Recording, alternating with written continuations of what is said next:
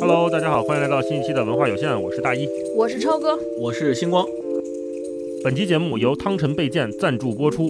我们今天做这期节目呢，大家看到标题啊，也是看得出来是一期特别节目。嗯我们也是好久没有做这种怎么说呢，有主题的闲聊了。啊、之前都是聊作品出发，那我们今天呢，也算是四年做这个节目，我们自己归拢归拢。我们向大家发出邀请，读书阅读这件事情，各位有什么想听我们聊的，可以广泛的留言。我们做了一个小征集，结果呢，还征集到了真的不少问题。我们本来想说这期节目叫做关于阅读的一百个问题，因为我们收集到的真的不止一百个，一百多个，可能小二百个问题。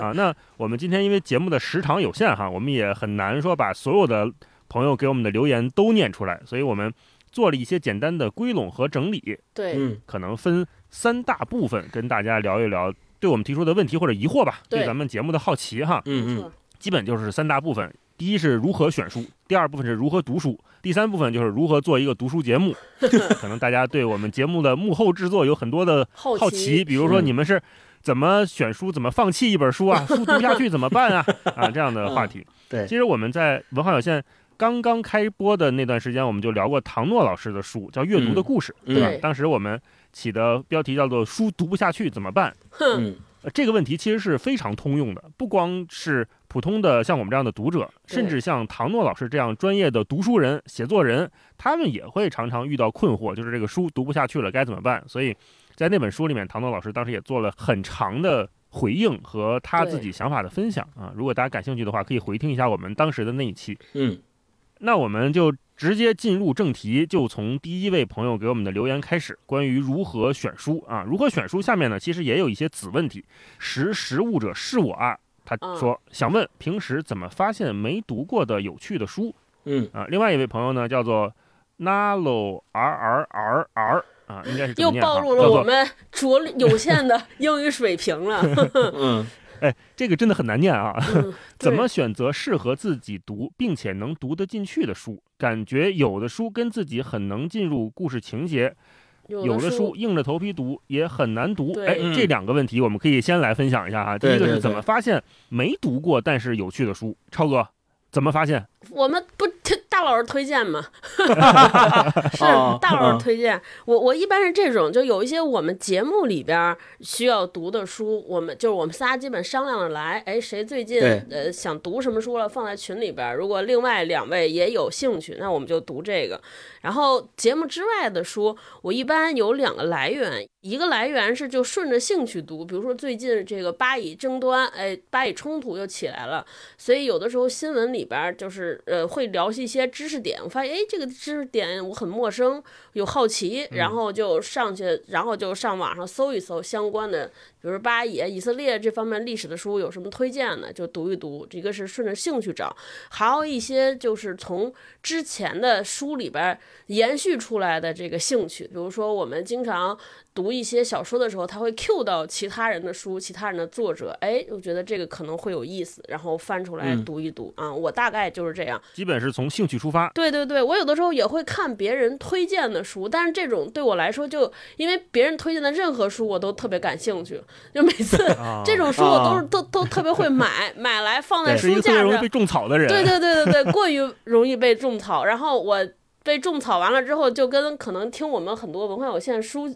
就听我们节目的很多朋友一样，就是买书如山，买书如山倒，就是如山倒读书读书如如如抽丝抽丝是就这样的。一般这种嗯推荐的，我就。我已经到了不能看那个妖风，看那个妖风，我就觉得哪本书都想买，是吧买完放到家里这就没法边也不能打去网上看开。直播了，真不行不。是是是，只只是钱限制我的消费欲。我跟你说，自己没有任何嗯自控力，没有任何。嗯 嗯，你们俩呢？嗯，星光呢？星光怎么发现有趣的没读过的书？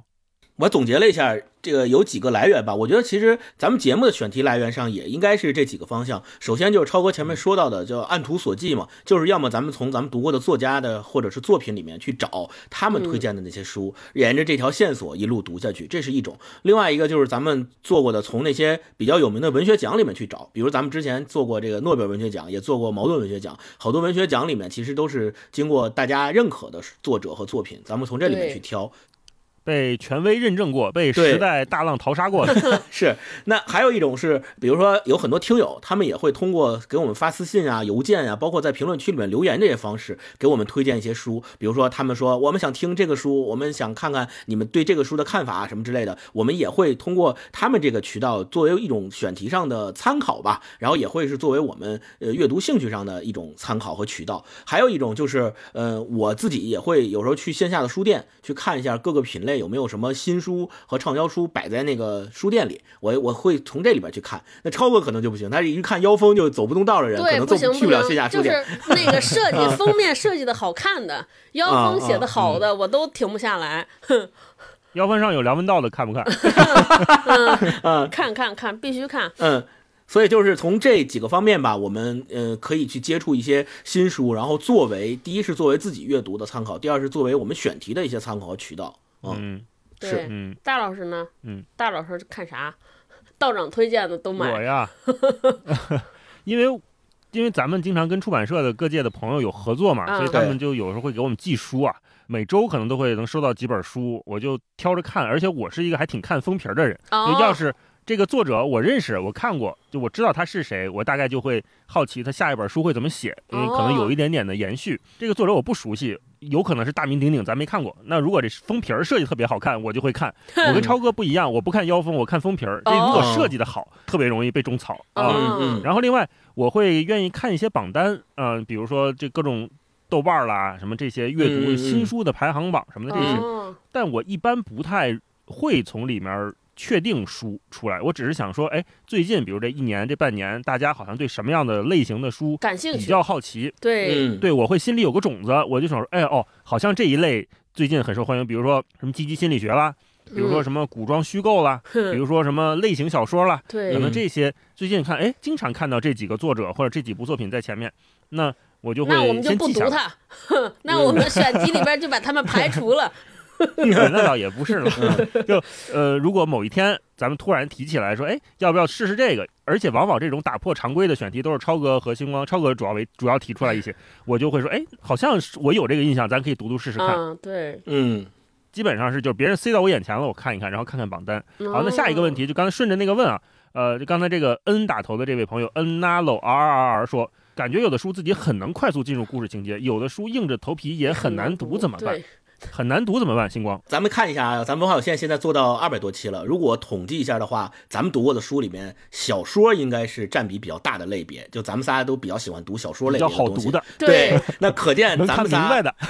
可见咱们在选题或者说阅读趣味上也是有自己的一些偏好吧。但是呢，就像这个听友所提出来的这个问题一样，所以就我咱我们三个人，咱们三个人读书的时候都有偏好。那每一个人其实对于书的品类都有不同的偏好，也是很正常的。但是我们说开卷有益，我觉得这开卷是最重要的，就是说你不要感觉说一个品类的书你在说的跟的时候考试似的，开卷有益啊！你这儿加什么文化音？开卷考试那是 开卷没有意义，没有意义，我害怕。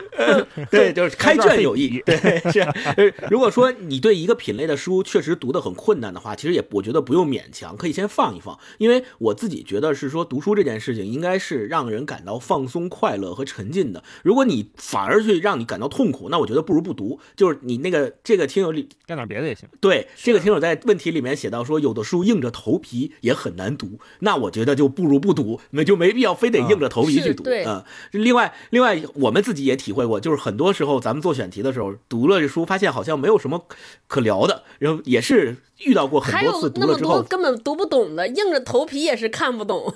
对我们自己也曾经有很多次硬着头皮读也读不明白，于是也有更换选题的时候，所以这个是很正常的啊。如果真的是硬着头皮读不下去，就放放吧，就不用勉强啊。哎，嗯，是，我觉得就是硬着头皮，说明缘分没到没错。啊。缘分有可能是时间阅历，也可能是知识积累。再过两年看，也许就觉得特别顺。哎，说当年我没读下去，现在觉得这书特别特别好啊，也有可能嗯。没错没错。超哥呢？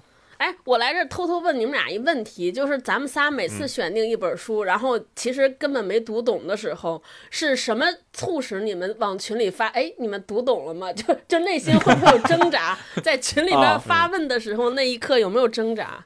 星光，啊你有没有挣扎？我我一般都不会做那个发问的人。对，对，星一般光一般是听安排，对星一般光是对配合度非常非常高，就是对对对，特别好。实在聊也能聊，对吧？嗯基基本上是星光基本是这个回答。但是嗯如果是你你那要觉得没得聊，想换我也能换。一般一般是大部分的原因都是说，如果你们两个人都觉得没得聊，那基本上我也大概大概率觉得没得聊。嗯，哦，是大老师，我跟超哥可能是五五开吧，对咱对对对俩可能提的多一些。是是是，我有时候读的时候会觉得，哎呀，这个书讲啥呢？而且一般我会分两个阶段，第一个阶段就是这个书我可能看到前三分之一或者四分之一的时候，如果我还没理解，我就有点慌了，我就说，啊哎呦，嗯，要换选题了。，然后我会再往后读，比如读到一半儿，读到一半儿的时候，我会上网去再去搜一搜啊，我比如说搜搜这作者，嗯或者搜搜他这书介绍、生平或者别人怎么评价背景知识，我再看。对，如果这个阶段能解决我的一部分困惑，OK，那可以。比如说咱们上一期聊纪德的那个书，嗯就关于爱情的那个，嗯嗯是不是有永恒的爱情？包括爱情和宗教之间他们的那个冲突点到底是什么？对对对，我在大概读到一半或者多一半的时候，我带着强大的困惑，我去做了一些 research。哦，做完 research 之后，解惑了好像找到了解题思路。后边那半本我来自己解一下。啊，这样呢，一般这种这种书就还能再读下去，我就不会说提出说咱要不要再看看。然后有的时候守门员，咱也暗搓搓的换过选题嘛，是？吧？有朋友眼尖的朋友就会在评论区问说：“哎，那本书怎么没了？说你们之前公布的怎么换了？去哪儿了？嗯什么时候读那个那个呀？之前说要读的，对是吧？那那就是我们没读懂或者没读完。那是是是，经过我的那一步，比如说我看看了别人的解题思路，我再做这本书再读，我还是看不明白，还是无法理解，或者说他那个概念实在是太深了，比如涉及到我非常不擅长的，比如说什么哲学、历史嗯什么这些领域的话，哎呀，看起来费劲，读不明白。然后这时候我就会小心翼翼的在群里面问问，哎。你俩这本书读的怎么样了？能不能有的聊啊？我感觉好像不知道该说什么呀。对这时候就期盼你们俩给我一些支持。啊，支持就是不行，我也读不下去。这个时候往往都是我站出来说不行不行，我也读不下去。对对对，嗯，嗯然后星光往往就是啊，你们看看你们俩，星光说嗯看你们俩，你们俩要是实在不行，那咱们就换你你你们俩要是能聊，我咬着牙也能聊。对，星光特别好这。跟咱们节目做初衷也一样嘛，是吧？咱就是嗯仨人读书小组嘛，凭兴趣读呗，自己喜欢咱就读。仨人能喜欢到一块儿，咱就一块儿聊。如果仨人喜欢不到一块儿，就各玩各的，也没问题。没错，咱也不是那个义务教育。你看，就是咱们读书的这个意义，嗯其实在发生变化。小时候咱们总觉得看书、看教科书、看课外书、选书的那个标准。咱是被动的，是被告知的、被规范的是老师告诉你，这个暑假你们去读这几本书，或者是语文课文里边有哪几哪几篇，对吧？咱们来读，来自父母、老师的选择，或者你爸你妈塞给你一本书。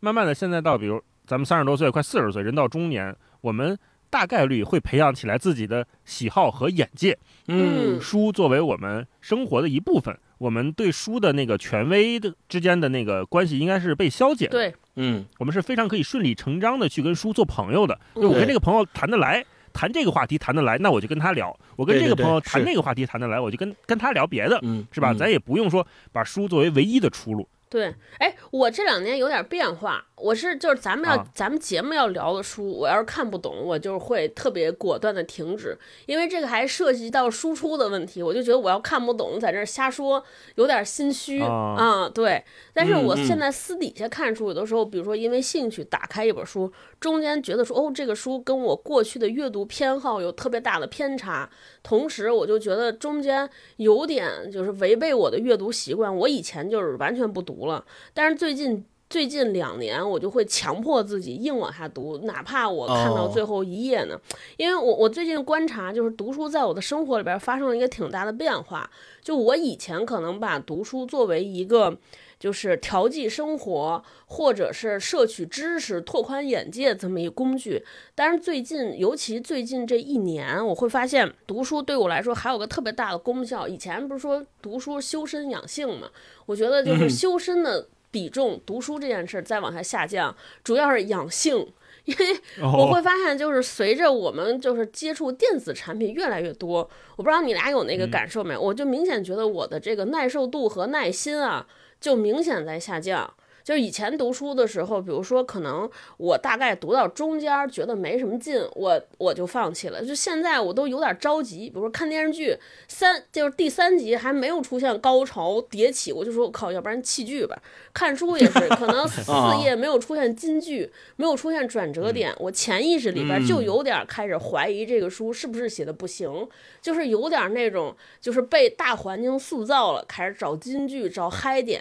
然后我有一天。突然意识到这个问题之后，我就觉得就是读书这件事儿就变成了一个磨练我性子的这么一件事儿，就是我要想办法集中注意力，就是反舒适，然后开始就是用读书变成一个我修炼耐性的这么一工具，就是就是逼迫了我可能半年多吧，我现在稍微好点儿了，可能真的就是读书在今天的意义。在真的发生变化，以前就是摄取知识，现在可能是丰富体验，甚至变成了一个工具了。嗯，我就想说，哦，那我有没有需要增加一点这种跟困难较劲的这么一个体验？真的，这个跟困难较劲，现在只有读书能给我什么延迟满足啊？这些只能靠读书了。就是电视啊，乱七八糟打游戏那些已经完全不行了，都是相反的，让我即刻满足，立刻刺激，瞬间变嗨。只有读书能够给到相反的这种体验了，所以我现在就开始靠读书强迫着我走完后边那一程。是，哎，刚才超哥说到这个丰富体验，我们可以接入下一个朋友的提问啊。这个朋友叫做启哲，他说平时选择书籍的时候会更倾向选择自己喜欢读的，还是？读着不爽，觉得犀利，觉得刺痛，但是又感觉思想得到了更新重塑的呢？嗯，这是超哥刚才说那个问题，这超哥某些层面上回答了啊。星光呢？星光。你看咱们节目的第一句话介绍写的是，我们是一档泛文化播客，每周二更新，和你分享最打动我们的作品。就是我们的核心应该是最打动。就是其实这位听友他在这个问题里面所提到的，不管是读着不爽、觉得犀利、觉得刺痛，还是感觉思想得到更新重塑的，其实这些点都可以算作被打动的点其中之一。就是如果我们比如说广泛的感受，对，如果说我们比如看到一本一个呃，我们看到一个作品，发现这个作品读着挺犀利。的，或者是刺痛了我们的某一个神经的感受，这个时候我们可能也会认为它是打动了我们的，于是它也会进入我们的选题范围之内。那我觉得咱们的选题的一个原则也是这句话，就是它必须这个作品有打动我们的点，我们才会把它做成选题，然后拿出来一起放在这儿聊。所以，呃。这个听友的问题，我觉得就是都会，就是呃，我们更会选择这个都会。但如果迁移到我自己个人的读书的话，肯定就是我更偏向于读自己喜欢的，就是那种好读的小说类的，然后故事性比较强的，会这样。我不太会在个人的阅读时间内读很多哲学性质的学术论文性质的东西，就给自己太大压力啊。哦，嗯，大老师呢？大老师有发生改变吗？改变有，其实很多选题是超哥和星光提完之后。这类书我以前是不会看的，哦，比如人文社科的，比如说心理学的，比如说咱们跟毛书记聊弗洛姆《爱的艺术》这样的书，我以前肯定是一是不理解，二是没需求，三是也没兴趣，呃，四我甚至还觉得有点对他们这种书有点偏见，我就觉得这你怎么说都对嘛，是吧？可是真的我们一起读了很多，包括像超哥提的重走啊，我们去读这种非虚构写作的时候，他读的过程当中当然会有不爽，会有刺痛，对，会。对他读书的过程，他并不是一个一直持续愉悦你和取悦你的体验。嗯，如果是那样的话，我反而会有点警惕。我觉得那这个作者，他要么是太聪明了，要么是太会写了，要么他就是太把我设计进去了，他才能这么一直讨好我，像大数据一样一直猜到我的喜欢，越写让我觉得越爽，那不就变成爽文了吗？对，对吧？那他和我们理解的丰富的阅读和广泛的体验这件事情，可能。初衷不太一样，对对，所以是是。每每遇到让我一下子读完的书，我会反而觉得有点警惕。嗯嗯，是的，是的。返回来说，那种刺痛它也不能是永远的无法琢磨。比如说，我们也放弃过的一些书，就是抓不住它，就我们把握不了，我们还没到理解作者当时的那个层次。当然，我们都知道那些书可能很好，对。那那个过程可能就放弃了。所以它在一个光谱的中间啊，我们。选择那个适合刺痛的，就像我们吃辣椒一样，你吃辣椒也是某种痛觉嘛。但是那个痛恰到好处的时候，还是挺爽的，对，还是觉得自己的思想得到了更新和重塑的。是的，是的。那下一个问题，斗中的小星爷啊，这是一个多音字啊，不知道是斗中还是斗中的小星爷啊。他说，新出版的书如何定义好不好？对，嗯，这个问题还挺有意思的，还挺有意思一是的。新出版，二是好不好？星光先说说。嗯，对于新出版的书，是我其实自己真的没有特别多的办法定义它是否好。一般我会通过几个咱们常见的数据吧，比如说看作者，然后看这个书的题材，然后去看看它的豆瓣评分，同时也看看它的出版社是哪个出版社出的。通过这几个常规的指标，我能对这个书大致上有一个判断。但是这个还是远远不能够去评判它到底好不好，必须要去翻去看，你才知道这个书好不好。所以我们还是说开卷有益嘛，你还得开卷才是最重要的。这我就想起一个笑话来，就是以前说有一个小小孩去，他爸跟他说你去买火柴去，然后小孩就去了，去之后他爸回问他回来，他回来他爸问他说怎么样啊，火柴好不好用啊？那小孩说好用，说你怎么知道好用啊？我一根一根都试过了。对，就是说他你如果没有试过的话，哦你其实是不能够。有特别多的判断依据去说这个东西到底好不好的，那 所以那小孩还挺实诚的，说我一根一根试过了，每一根都好用，所以我才敢跟你说好用。这当然是一个笑话了，但是我觉得迁移到读书这件事情上来也是一样的，就是你光看那些表面上的东西，可能是看不出来的，也没有真的没有特别好的办法去判断。反正我是没有啊，我不知道你们两个是不是有比较好的办法去判断这个新出版的书有没有就是对好不好啊？大老师，嗯好不好？这个我有点难以把握，就是这个好到底怎么定义，是吧？是到底是适合呢，还是说它的文学性有多高呢？还是说它的专业性有多高呢？还是它未来能够有一个怎样的历史地位？就这个好太过于宽泛了，所以我们刚才一直都在说这个书是不是适合当下的自己来看。那如果适合，我就觉得它是好的。嗯超哥呢？哦，我觉得我做法有可能跟大家很很像啊。我我一般出一个新书的时候，我都先去上豆瓣上搜评分，或者网上嗯搜评语，然后那个基本上要是九分以上的书籍，且我对它很感兴趣，我就基本上翻开就是没有悬念就买了，然后就翻开看了。然后有一些呢，如果豆瓣评分比较，比如说七七分啊，不是很高。同时，这个评论里边儿有很多的这个，比如说说啊，这个这个道作家是不是三观有问题了，涉及到道德的这种评判呢，嗯我也会毫不犹豫的打开看。抱着一个吃瓜的心态来对看对，对对对 对，嗯我会发现现在很多评价，大家都是更执着于挑出他，比如说咱们上次读《窄门》那本书，就很多人提出来嗯说，我觉得哇，这里边的主人公三观不正啊，就是用当下的道德观、或者我们当下现在经历的一切去推断一个回回看一个历史性的书籍，像这种评分对我来说，可能就我觉得哦，这个应该不会太影响书籍本身的这个文学质量和文学水准，我就会毫无担心的打开看。我一般都是这个逻辑，然后至于呃说这个好与不好，我自己评判一本书适不适合我，我主要是看这个给我的感受体验的那个延长程度。比如读完之后，我看说、哦这样，然后合上了，就是脑海中也没有什么涟漪，大概率我就觉得哦这次阅读就是一个乐，嗯，然后读完之后，哦。我都特别想和谁聊一聊。哎呀，我觉得这书中哪怕有哪哪怕有一个观点，或者他写一事儿，我迫不及待想跟人分享一下。我对我来嗯说，就这本书于我而言，我就觉得是一本好书了。嗯，对，或者想特别想推荐给谁，对对，哪怕我想吐槽它里边一个点，说哇这里边讲一人特别傻缺，就这种，反正我急于和大家分享，对我来说都行，因为都算是一个嗯印象深刻的书，至少它跟我的思想也好，跟我的生活也好发生了对撞啊，激起了嗯涟嗯漪嗯。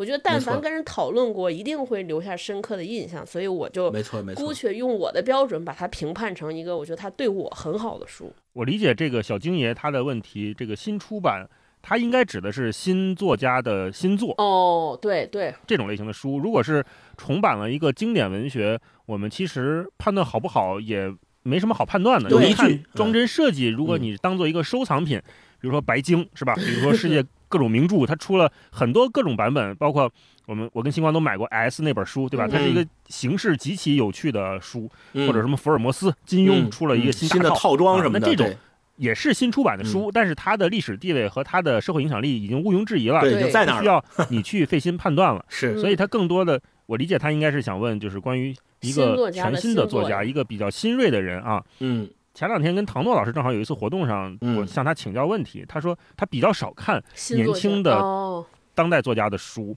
对，他就觉得可以给他们一点时间再等一等，因为嗯还有那么多被时间、被时代验证过已经非常经典、优秀的书，值得我们反复去看。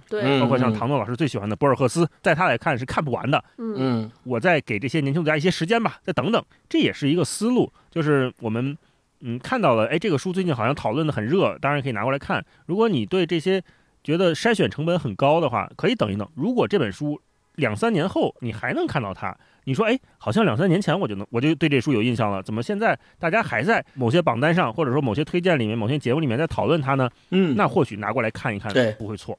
对对对哎，是大老师说到这个新作家的新作，你看咱们我们节目里边聊了很多年轻作家的新作，对，基本上嗯就是我会有一个看这些新作家的一个视角，就可能比如说我们看经典文学的时候，是看它反映的历史历史问题，或者从这些经典当中。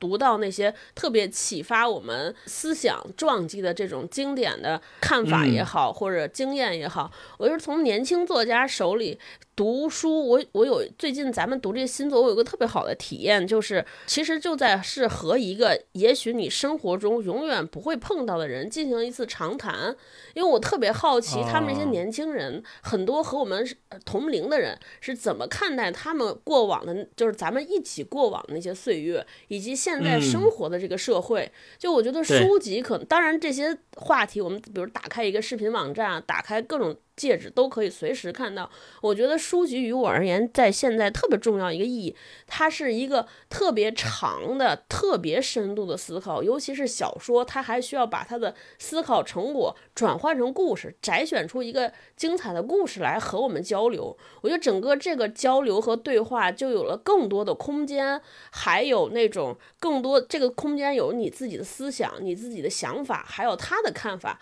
就是这种，我觉得这个。这个东西对我来说还挺宝贵和挺挺好的，所以如果嗯大家、同时空的连接，对对对，如果大家可能看新人新作的时候，也抱也可以试试抱着这样的态度，我觉得至少没有所谓叫吃亏这一说。就是你打开之后，哇，看看别人现在人现在大家都到哪儿了，他们对于嗯很大家都聊什么呢？对，都关心什么，以及其实有的时候我们也能从很多人对于这本新作的反馈里边也能读到一些什么。这其实是一个我们更多的了解这个时代的一个视角方面的一个补充，我觉得也可以从这个角度看。嗯，这几天马东和许知远最早那期十三幺，我看好像又被大家拿出来讨论嘛。是，我又看了一下那个 cut，当时马东说，嗯、这个时代不是像许知远他眼中的那种对，纯进步的，就对对那个对对大概话是这意思啊，就是是是在循环的。嗯就当时他们因为在聊到说，许知远在问说，奇葩说讨论这些东西，什么五四的时候已经早就讨论过了，而且讨论比这个还深入还先锋，对对你们还聊什么劲呢？对然后，但马东的意思是，首先这个节目不是做给你看的，对，你作为百分之五的人，你去研究那个社会继续往前演进的事情完全没问题。哎但是在马东这样的大众传媒人，他从这种正规的媒体出来吧，嗯。然后又做了这些综艺之后，他的观点是，这个社会是需要一波一波的重复的讨论去嗯。往前走、往前滚的。刚才超哥说的也提醒我，就我们在看这些新人新作品的时候，我们看的其实就是他们对这个时代当下的讨论的眼光。那他对，讨论爱情，也许没有像马尔克斯、没有像纪德那么的深入、那么的直指永恒的问题，但是他们也在讨论他们眼中的爱情到底是什么样的，他们眼中的亲密关系是什么样的。嗯同样，在一个话题下可以产生出不同的纵深，也是一件挺有意思的事情。而且几乎每个时代对于相同的问题都会有不同的答案。我觉得从这些答案的嗯变化当中，也能看出一些挺好玩的事儿。不仅问题是有灰度的，我觉得答案也是有灰度的。刚才我们说这个新人新作哈，其实新人新作往往因为跟我们的时间、跟我们的经历是相对接壤的，所以好聊一些。对，那这位朋友就问了，戴斯特尼问，想知道文化有限是怎么选题的？好看的书不一定好讲，好讲的书不一定喜欢，热点和冷门如何权衡呢？这问到一个腰眼好问题上了。对，是，腰眼上了。对，大优，你代表我们先回答一下吧。嗯，大老师先说，哎呀，嗯，好看的书不一定好讲，好讲的书不一定喜欢，嗯这还真是。真是 嗯是，你像我们如果觉得好看的书，那你让我看最喜欢的，我看金庸去了，我看漫画去了，我看恐怖故事去了，对吧？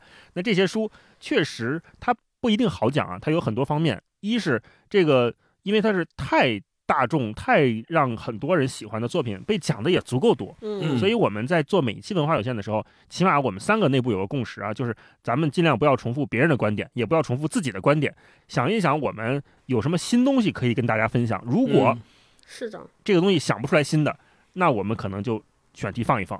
为什么我们到现在都没有聊《三体》呢？就我们都是非常喜欢这个作品的。嗯。啊，我们也没有其实虽然聊过金庸，但是是借六神磊磊老师的那本书去聊金庸，他也没有真正从金庸本身去出发去聊，就是因为我们好像对这件事情的理解还处于那个热情读者的状态，就我们好像没有有些什么另辟蹊径的观点去跟大家分享一些以前我们没想到的事情。那如果这件事情我们没做到，那也许这个好看的书确实不一定好讲，是的，是的。嗯，这是首先。然后另外呢，好讲的书不一定喜欢，这个也有很大的原因。比如说有些书畅销几十万册、上百万册，对，那我们对它可能是有一定自己的看法，甚至有一些偏见的，或者说嗯阅读偏好上有完全的不同。我们看那个畅销书榜上的前几名，我们可能有时候发现啊，这个书为什么这么火？理解不了。对对对，但是我们真的不喜欢，或者说我们真的觉得从中聊不出什么东西的话，那也许也就放一放了。对是的，是的，好讲的书不一定喜欢，这也也是这样的。那，热点和冷门如何权衡？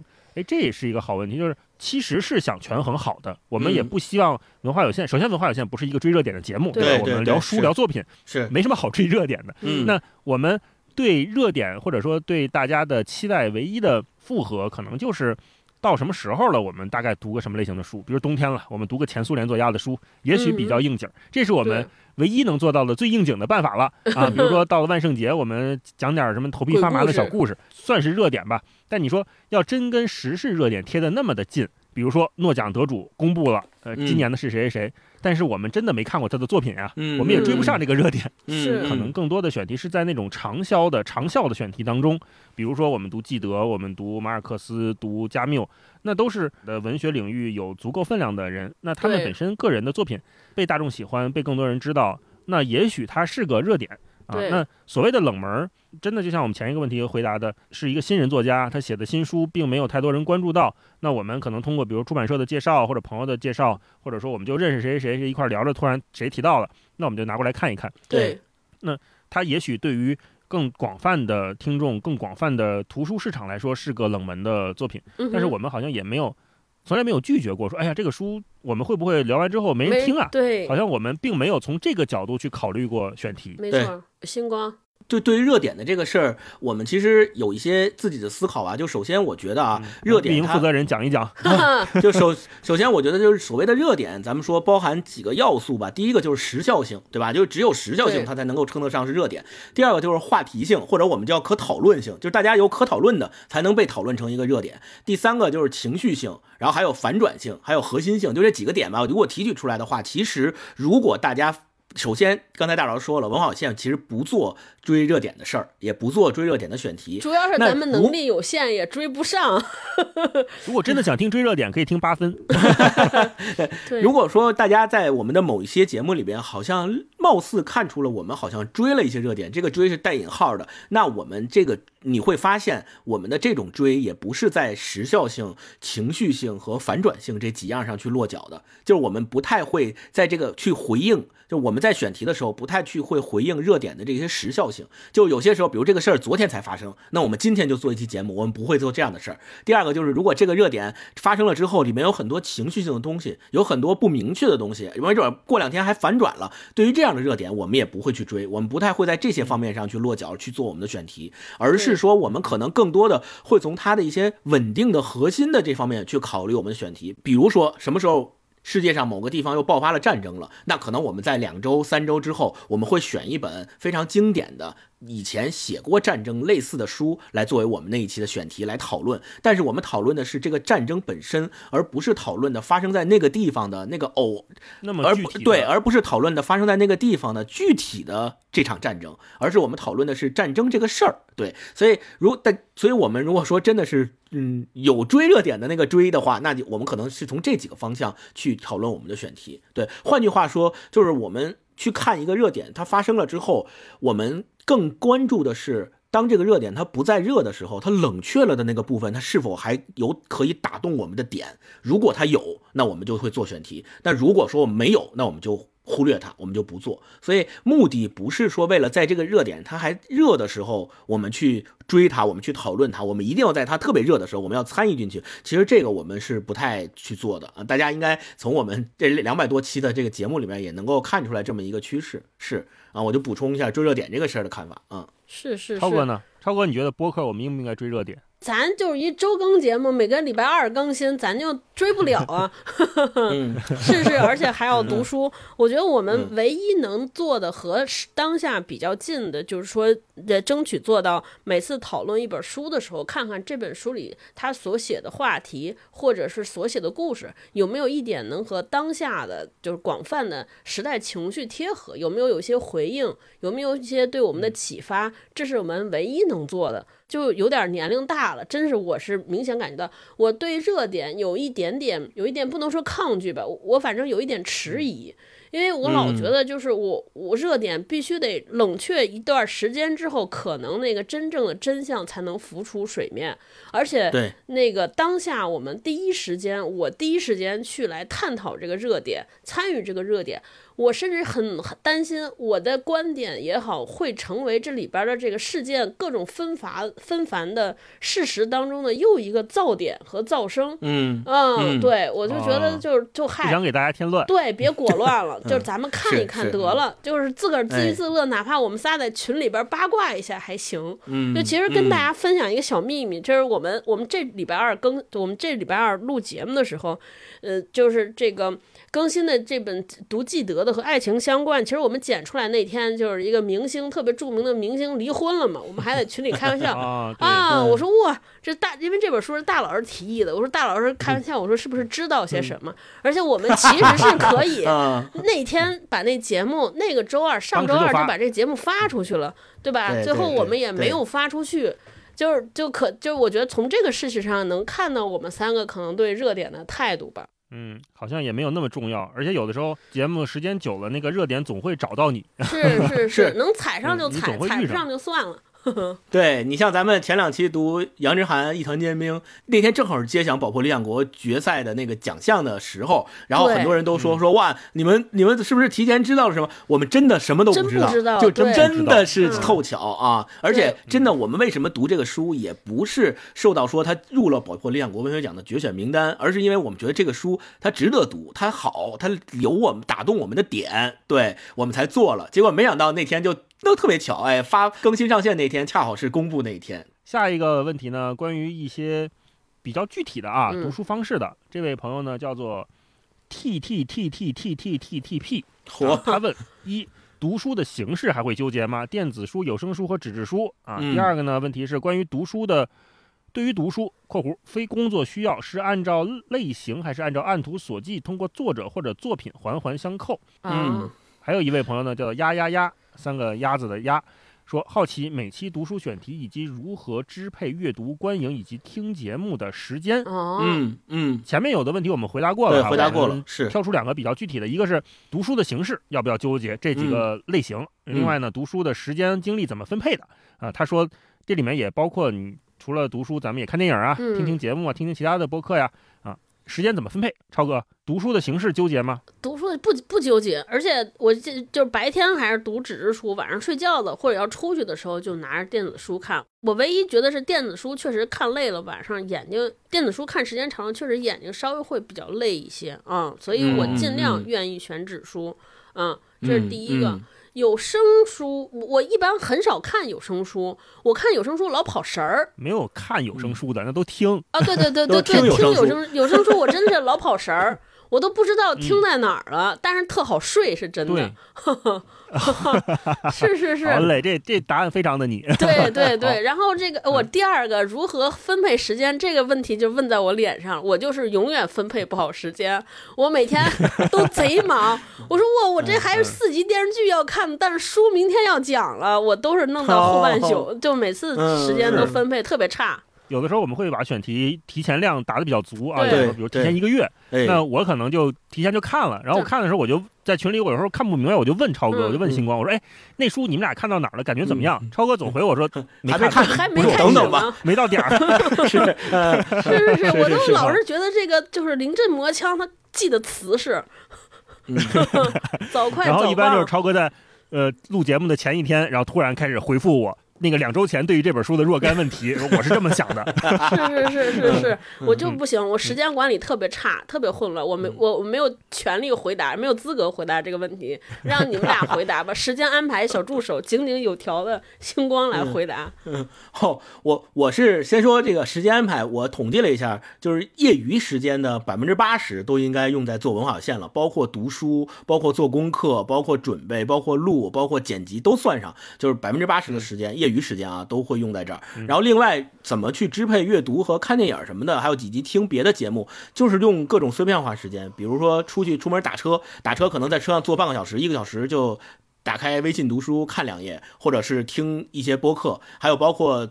坐高铁的时候，我觉得是特别特别好的读书时间。嗯对坐高铁的三四个小时，啥事儿也没有，呃没对，就是也快对，然后尤其坐飞机也是，对吧？是环境也好，那你不读书干嘛呢？不听个节目干嘛呢？多好的一个嗯呃方式啊！所以通常来说都是用这种碎片化时间把它利用起来。然后前面那个问题跟超哥的答案一样，我也不纠结，就是哪个方便就读哪个。但是呢，我也不听有声书，就是电子书跟纸质书，呃，就是哪个方面看哪个，根据场景不同就会。就但是现在好像看电子书的比重会更多一些啊，就对呃，因为电子书可能更方便，而且做一些笔记啊、什么划线啊什么的会比较好啊。因为你不舍得在书上画，星光 不舍得在书上画线折角我是不舍得看完跟对新的似的。对但是我呃，但是还有一点，其实就是不管大家是看电子书还是纸质书，还是希望大家能够尽量的支持正版。啊，我也是这几年开始看电子书的多，哦但是我总有点羞于承认，为啥我总？觉得那个原教旨主义的看书的人，就你得闻那墨香啊，哦，把那个哦纸质书拿在手里把玩它，对吧？我嗯觉得好像那才是你你看那个石墨 电子书啊，盘我 油光怎么样？我盘微信读书，就是刷它。嗯，然后这几年确实因为拿那个墨水屏设备看嘛，哎，说到这儿，大家如因为 Kindle 退出中国了嘛，如果大家有那个推荐的墨水屏设备，可以跟我们分享一下，评论区留个言，跟我们告诉我们一下。对，都超哥用那个，缓解一下超哥的眼疾哈。对。嗯，我是都是在看电子书，可能占百分之八十了，对。除非是这书它就没有电子版，是那我就是看纸书，还是好拿，还是轻便，而且刚才说那个场景，我也是这样的，就这正好是今年出差很多，经常是在飞机上面，几个小时的飞机就看一会儿睡一会儿，看一会儿睡一会儿，觉得特好，就嗯嗯嗯，既没有完全浪费了旅程的时间，然后也做了功课对。啊，然后还好睡，就是就是这样。然后另外呢。是每天晚上睡觉之前，我是有固定的阅读的时间的，基本上从半小时到一小时不等。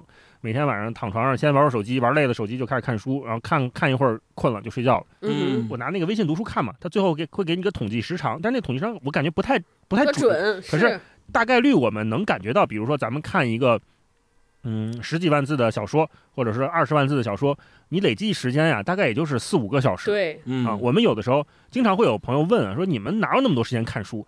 我就说，嗯，大家可能高估了，过于高估了读书的难度。没错其实读书的时间，如果我们把它累积下来看的话，它并没有想象中的那么长。看两次复联，你看一个复联三，看一个复联四，够看完两本书的。对对对对，是是，所以有的时候我们可能会觉得，我刷短视频可能一下一小时没了，一小一小时俩小时没了，但是你看书一小时会觉得，哎，这个时间好像过得很漫长。也许是因为习惯问题。那我们仨可能慢慢的随着做这几年节目养成了这个习惯啊，那每天晚上看一会儿，每天晚上看一会儿，并没有觉得一定要多么的腾出时间来看。啊、没错没事。对大老师说这个，我光我直笑。我跟大老师相反，就真的我是 因为每次看到。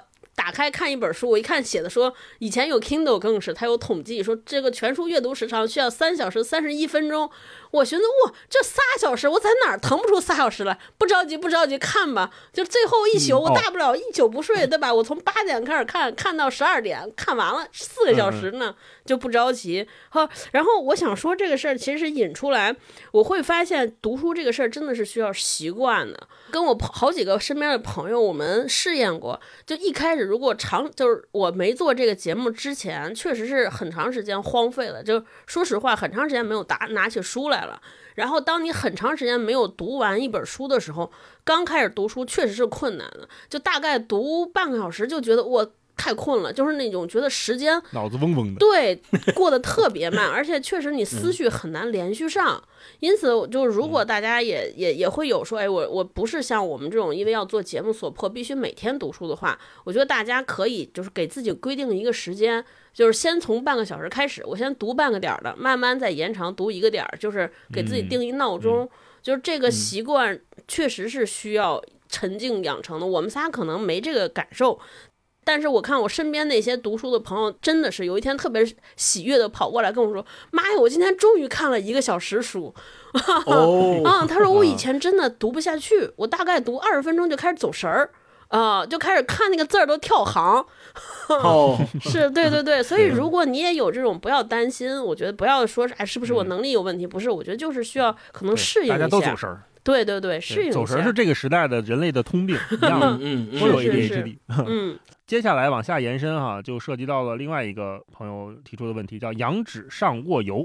他说，关于文学类的作品，是否应该从小开始读，以培养对文字的感知力？嗯，是不是每读完一本书都要写读后感和笔记？哎，哦，作为一本书的沉淀，星光，我自己的经验是这样的啊，我是从学前班开始学汉语拼音的时候，我妈送了我当时人生当中我人生当中的第一本书，好像是我现在印象是什么《周恩来传》还是什么儿童版的啊，儿童版的，儿童版的就是特别薄的那种。那什么为中华崛起而读书，我记得第一章写的就是这个啊，所以那个时候我妈给我的时候，她当时跟我说的就是，呃，你现在也学汉语拼音了，开始上学了，这里边有不认识的字儿，你也不用问我了，你自己去查字典，然后把标注汉语拼音，你就认识了，你就知道该怎么去哦往下读了。所以她是从那一本书开始，我开始去读那个全是字儿的书，因为在之前都是读连环画小人书从那本对，从那本书开始才开始读那个全是字儿的书，这是第一。第二是到小学二年级的时候，因为我那个时候就受我哥的影响，就对历史特别感兴趣，然后我妈就送了我一本特别厚的书，叫《上下五千年》，就 从原妈是不是打发你呢？我感觉 就是不想给你书自己玩去吧，别别烦我。有有这个意思，因为他可能发现给我本书，我就能自己玩去，不打扰他。对，嗯，所以从那个时候开始，我就每每天下下学回来就在家。读上下五千年，每天都读几个章节，然后一直把那一整本大厚书，从这个炎黄子孙这个夏商周一直读到民国建立，就从那个历史上一直读完。呃，那个是从小学二年级的时候开始读，应该书应该读了两年还是读了几年才读完。后来是所以近视是不是就那个时候养成的？对我是开真的是从小学二年级开始近视的啊。然后小学小学三四年级的时候，我就开始看各种儿童版的世界名著，就是你记得有当时有一套那绿皮儿版的世界名著，大老师应该知道，就是有有有呃什么《简爱》啊，《基督山恩仇记》啊，《茶花女》《少年维特之烦恼》啊，对对啊对，什么《傲慢与偏见》呀，都在那里头。浅绿色的那个，是是浅绿色的画画好像是橙色的什么的。，对，嗯，他那个就是一套好多本儿，就是所谓的儿童版世界名著。我三三四年级的时候就开始读这些，但是除了所谓的世界名著之外，呃，从初中开始也看什么侦探小说，《亚森罗宾探案集》，亚森罗宾对啊 对，对跟大老师一起，然后一那个时候也开始看漫画，所以回答这个听友的问题就是，从小开始确实读书比较早，但是读的不全是所谓的世界名著 啊，是就是所谓的培养对文字的感知力的话，我觉得如果说孩子他。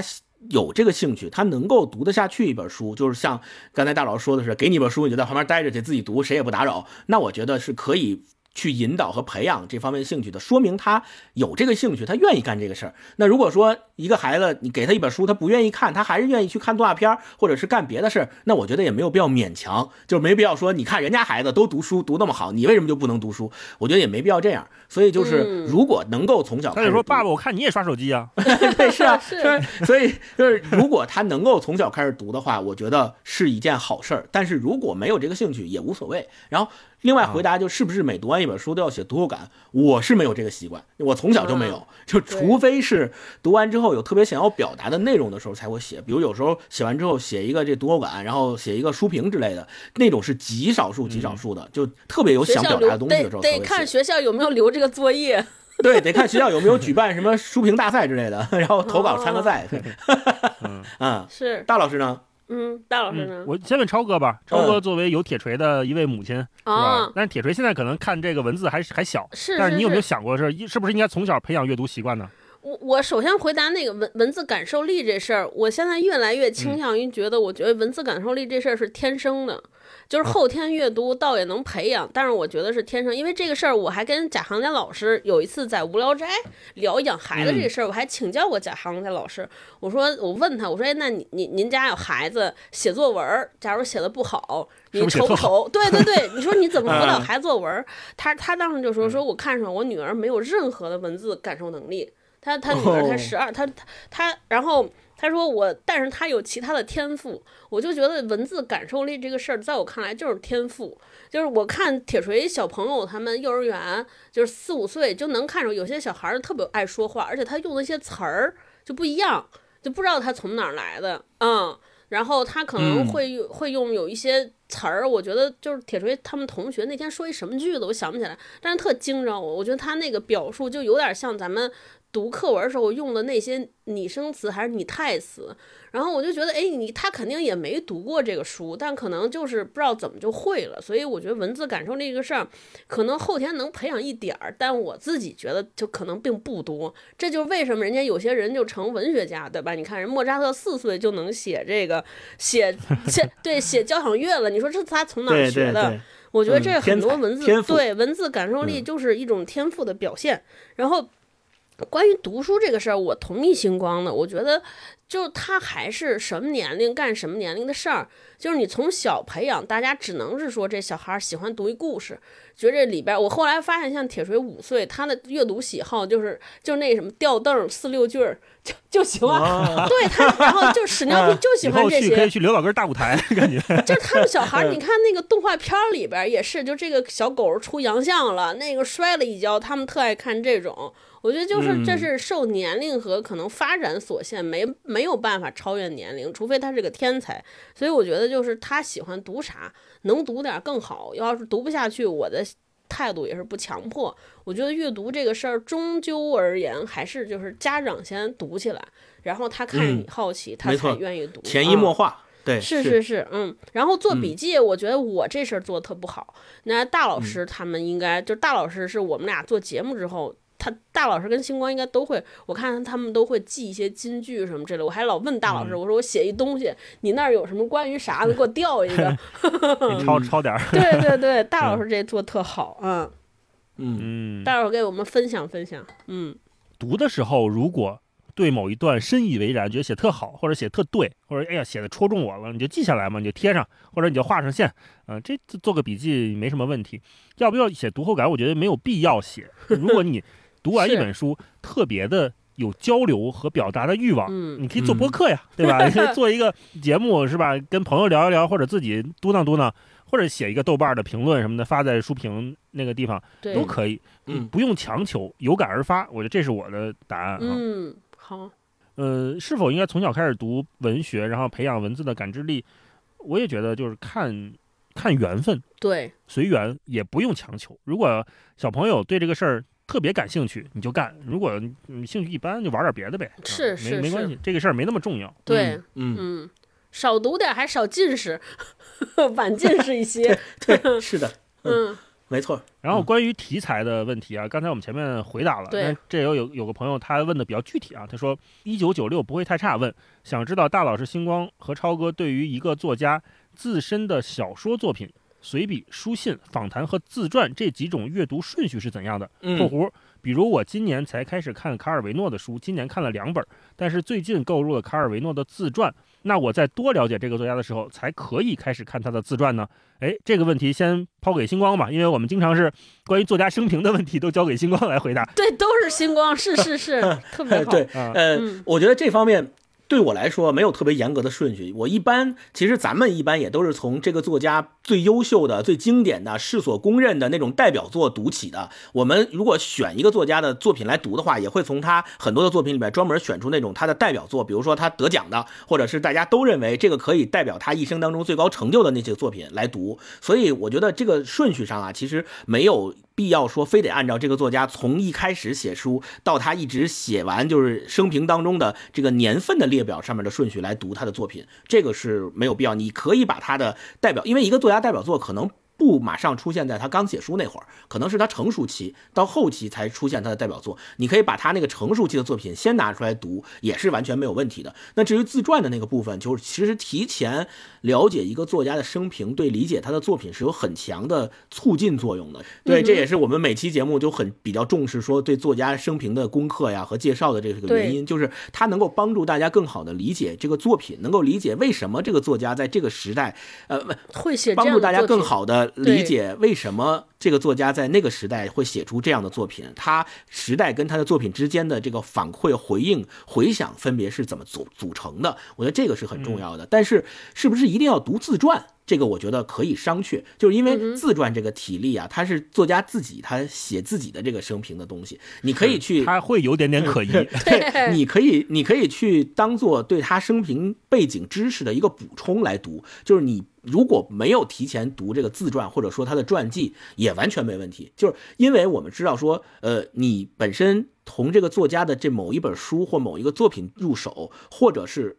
从他的传记入手，其实都是了解这个作家以及进入他的世界的一个重要的渠道，就没有必要严格的区分顺序。他那些渠道都摆在那儿了，我们从哪个渠道先进入，其实都可以进入到他的世界。那我们如果说你进入他的世界之后，发现他的世界很丰富、很吸引你，你还可以出来再从另一个渠道进入，这都是可以的，很自由。所以我觉得这也是读书这件事情带给我们的一个乐趣之一，就是你可以从不同的渠道去进入一个丰富多彩的世界，去了解这个作家。看自传，咱们仨节目里。里边甚至是不是都没读过自传？没有。对对对，人物传记就是我人物传记，我可能唯一读过一本。我最近 我最近在读《曾国藩传》啊，然后读过苏。对对，我会选它，不是因为我对这个人感兴趣，而是因为我本身对这个书就是公认写的好。我还是把它做成一个作品来读。我觉得了解就是在今天，可能我们了解一个作家，对我而言有好多手段。我问一下 AI，其实它搜出来的信息已经足够了。所以我一般会说，真的是说哦，某某人的传记，他真的是在这个文学史上或者作为传记这个体里里边，作为特别优秀的一个。东西我才会读，它是本身是不是作品成立我才会读。如果只是为了说了解作家读传记，对我反正我有时候觉得这个性价比不是很高。对对对，所以我现在传记读的越来越少啊。大老师，我也很少看传记，我每次看传记我都觉得我不知道该拿什么视角去对待它。一方面，我会觉得，如果是自传的话，那你的写作的可信程度是吧？那如果是这个人还在世，别人给他写的传记，比如说马斯克传，那我就会想，那他在写的过程当中应该会被干预吧？应该会被影响吧？应该会有些我觉得应该写的他可能没写吧？有的我觉得。写的真的是这样吗？你你现在真的能如此的剖析出来吗？比如说马斯克就是一个很典型的例子，身上有那么多的标签，有那么大的商业的利益，对吧？那么一个帝国，然后他又是一个极具争议的人，那么给他现在出一个传记出来，这个人还活着呢，我有什么好评判他的呢？是吧？嗯嗯。然后你说我我通过看这个传记了解怎么成为马斯克，我觉得也很难。对，天，那这个我觉得是一个我们最不会愿意去相信的动机 了。那怎么可能呢？是是质疑马斯克，呃，理解马斯克，理解马斯克。对，很多人就把他当成就我看名人传嘛，对吧？就是我看乔布斯怎么成为乔布斯，乔布斯有什么值得我们学习的，我都觉得嗯有点难。我甚至更愿意把他这种。当代人还活着被写出来的传记当做一种八卦爽文看。哦，嗯嗯，你看这几年也是有很多的纪录片，像奈飞拍的，呃，施瓦辛格、贝克汉姆，对吧？这些天才之基，甚至还有乔丹的纪录片，我们之前聊过。因为这些人还都在世，所以我们去看的时候，我总会觉得它像个宣传片，是是是，对，看的比较少，对，满足我的好奇。下一个问题啊，关于阅读题材的，某都卡问三位老师对书的题材有没有什么偏好呢？好比走进书店，会先去人文社科还是小说、历史、哲学区域呢？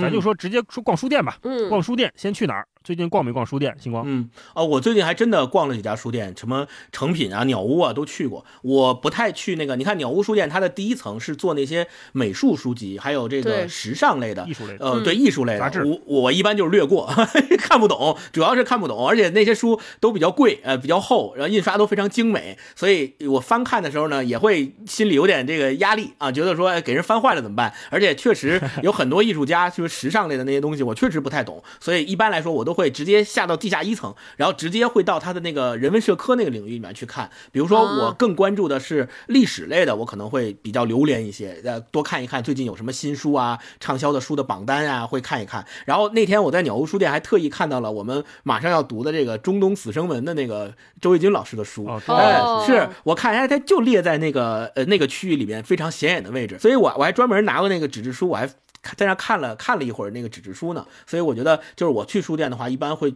主要会在这几个区域内去流连吧，啊，对，也是有一些偏好的，嗯，大老师呢？我跟你完全不一样，我是先逛那个杂志区和艺术艺术书区，哦，因为哦这些书平时在电子阅读器上你感啊没有是是是错没错是，去鸟屋，嗯、嗯不管是大陆的还是比如我前段时间去日本玩儿，去那个鸟屋看杂志啊，我觉得真的是一个特别享受的事情。哎，鸟屋它是以那种策展的小主题的方式在呈现各种作品嘛。夏天去的时候正好赶上他们做那个坂本龙一的纪念，所以你就能看到有坂本龙一的各种书、呃杂志谈到他的杂志，嗯，呃，甚至说其中有一篇文章谈到他这个杂志，可能都会被很细致的放在那儿陈列出来，嗯告诉你这里面有谁谁谁，有什么什么。嗯然后同时还有呃坂本龙一给。怪物失之愈合那个电影做的音乐的黑胶的展示，放在一个非常放在一个 C 位上面，非常漂亮，那个封面也很很好看。所以这种呈现，我觉得是只有线下书店才能独有的，没错让我们这些爱好者们去享受的空间没错没。错没错，像看一个小展览一样，说，哎呀，这个也好，这个也好，哎呀，我关于这个也好奇，那个也好奇。那那可能这个展台是版本龙一，下一个展台可能就是精致露营，对可能是 Fuji Rock，对吧？嗯它会有各种各样的选题内容。嗯然后又因为现在很多书店都是在除了卖书以外，也做文创产品的展示和售卖嘛。像在鸟屋，它就有各种酒。当时我跟霹雳还给你们俩挑礼物，我说：“哎嗯，这个适合超哥，这个适合星光，给他们选选这个那个的啊，都会。”它就变成了一个线下的集合店。反倒是那些纯字儿的书，我会大概扫一下，比如看看嗯鸟屋的排行榜、成品的排行榜啊，最近哪个卖的比较好，了解一下就过去了，嗯不太会再去纯文字那儿花过多的时间。啊是是是，超哥呢嗯我跟大老师一样，我就是先去看那个就是编辑推荐或者那个策划区，哎，最近有什么主题去看一眼，然后再去看那些带画儿的书，就是那种特大，就也就是你知道此生不会买的。就是放在家 买在家里没地儿搁的，去看看那些精美装帧的画儿，然后啊，我看漫画也是这样的，是我也去看那个漫画区。对对对对对，反正我很少看，尤其我我去我去书店也不看小说区，因为我感觉小说咱嗯们就看够够的，就是有人推荐，哈哈对，去小说区感觉去上班儿，是是是，没错没错。哎人文社科也很少看，所以我就去看这些，就平时读嗯的很少的，过过眼瘾，干过瘾。有一种心理，就是你们去那些时尚的或者是周边的，他们那个策展主题性特别强的区域看的时候，你们不想买买买吗？就我老想买买买，就是哦我看那个他我就印在那买那刷特别。个黑胶，我家连黑胶机都没有。对，我就看他那印刷特别精美，他策展摆的特别好看呢，我就想买。我说太精致了，我想摆家里，我家里要能有能有这个多好，就我嗯会控制不住自己，你知道吧？有些时候，所以我就就呃，算算，咱咱走吧，别看这个了，是吧？万一要想买怎么办？哦对，是是是，嗯，上面提到的很多朋友给我们留的问题啊，都是关于这个阅读怎么选书啊，阅读的顺序是什么？其实，在我们理解，阅读的本质就是好奇心的延伸。对我们说了半天，其实都是这个。呃，嗯阅读，我我们可以通过认识一个人、一个作家的生平、一段历史的方式，都可以作为我们阅读的延展的顺序。顺序有很多种，没错有，时间维度的，有空间维度的，有同一个地域的不同的书写的。比如说，我们聊过贾行家老师的书，聊过双雪涛，聊过郑直班宇，然后这几年我们又聊了杨之涵，就同是在东北这一块土地上，或者说有东北身份的作家，他们在写作的时候，也是我们的一种阅读的延伸的顺序。比如说南方叙事，我们聊过南货店，聊过潮汐图，是吧？那我们再聊再往南走，可能就走到了海边的房间，走到了骆以军，走到了台北，走到了台南，对走到了朱家啊，这也是一个阅读顺序。我们在啊，对，那就更往南了嘛，是对对对，呃，马尔克斯是吧？嗯然后根据事件聊，刚才星光也说了，比如事件世界上发生了哪些争端、哪些大事的时候，我们可能通过一战去聊，通过二战去聊。那通过一战，我们可能聊过西线无战事，聊过新皮娃娃兵，呃，二战我们可能聊过奥斯维辛的各种种事情。那嗯那我们从战争这个题材又能，比如区分一战和二战，我们看的时候时间维度的不同，那个体和宏大叙事在不同的冲突当中，个体和宏大的冲突到底是什么？这种顺序它不一定完全按照我们传统的分类题材去区分，什么，随笔啦、书信啦、访谈自传，这可能是一种文体上的区分。但是咱们三个做节目，更多的可能是通过好奇心去区分。啊没错，我们好奇，如果再往南走一点会怎么样呢？再往北走一点会怎么样呢？再往十年前、再往一百年前倒会怎么样？再往未来一百年前倒，再往一百年后倒会是什么样的？嗯嗯可能这是我们的一种阅读的顺序，嗯，也跟大家分享。没错嗯没错，我们这个节目录的还挺长，现在刚录完了第一个话第一，个大问题。第二个，嗯 好，那我们接下来啊，就是关于前面是如何选书啊，是一个大话题。接下来这个大话题涉及到如何读书。对啊很多朋友会提出一个很具体的问题，比嗯如这个叫图宝果的朋友问哈，请问读书在于精还是在于多呢？这是一直困扰我的问题。嗯这咋平原上？的宋嗯燕说：“读书要跳出舒适区吗？”这一位朋友的英文名我有点不会念啊，S Y L V I E 问：嗯，阅读时会集中看完一位作家的所有书吗？呃，阅读顺序会怎么安排啊？阅读顺序我们刚才前面回答过了啊，那我们就先回答这个哈，就是关于精读和泛读的话题。嗯，读书在于精还是在于多呢？嗯，星光呢？如果要用知乎特别流行的那种就是抖机灵的回答方法回答这个听友的问题的话，就是不在于精，也不在于多，在于读。啊，哦，对对真是因为是，对，再再往后分的话，其实就是精和多，我认为不矛盾。就是咱们说一个人读书特别精，可能是因为他是在首先读的多的前提下，他分辨出了这个精和不精，他是有选择的，所以我们说他读的精。同理，我们说一个人读书多，我们也不能证明他只多不精，对吧？那也许他又多又精。是吧？这种这种状态肯定是每一个读书人都想要的，就是我读这个书，我既读得多，又把每一本书都能够读透、读精，对吧？读出感受来。那所以我说这个精和多呀，其实不矛盾，它在于你去读。就是有些时候我们会发现，你读着读着读着，你可能慢慢慢慢积累的过程有了，你读来你读的这个书目呢就会越来越多。你像比如说我们每周，如果我按按照周来算的话，我们一年每周能够读完一本书的话，那其实一年你算下来就有五十二本书。对吧？对。其实一年能读五十二本书，对于很多人来说是一个非常非常好的，就是呃一年如果能读五十二本书，对，对于很多人来说是一个非常好的阅读量了。啊、我觉得，所以就是不要把这个问题鲜艳的放在你读书之前，就是说你读之前你就去想说，我到底是要精读，还是要泛读，还是要读多的，还是要读精的，你就先读就好了。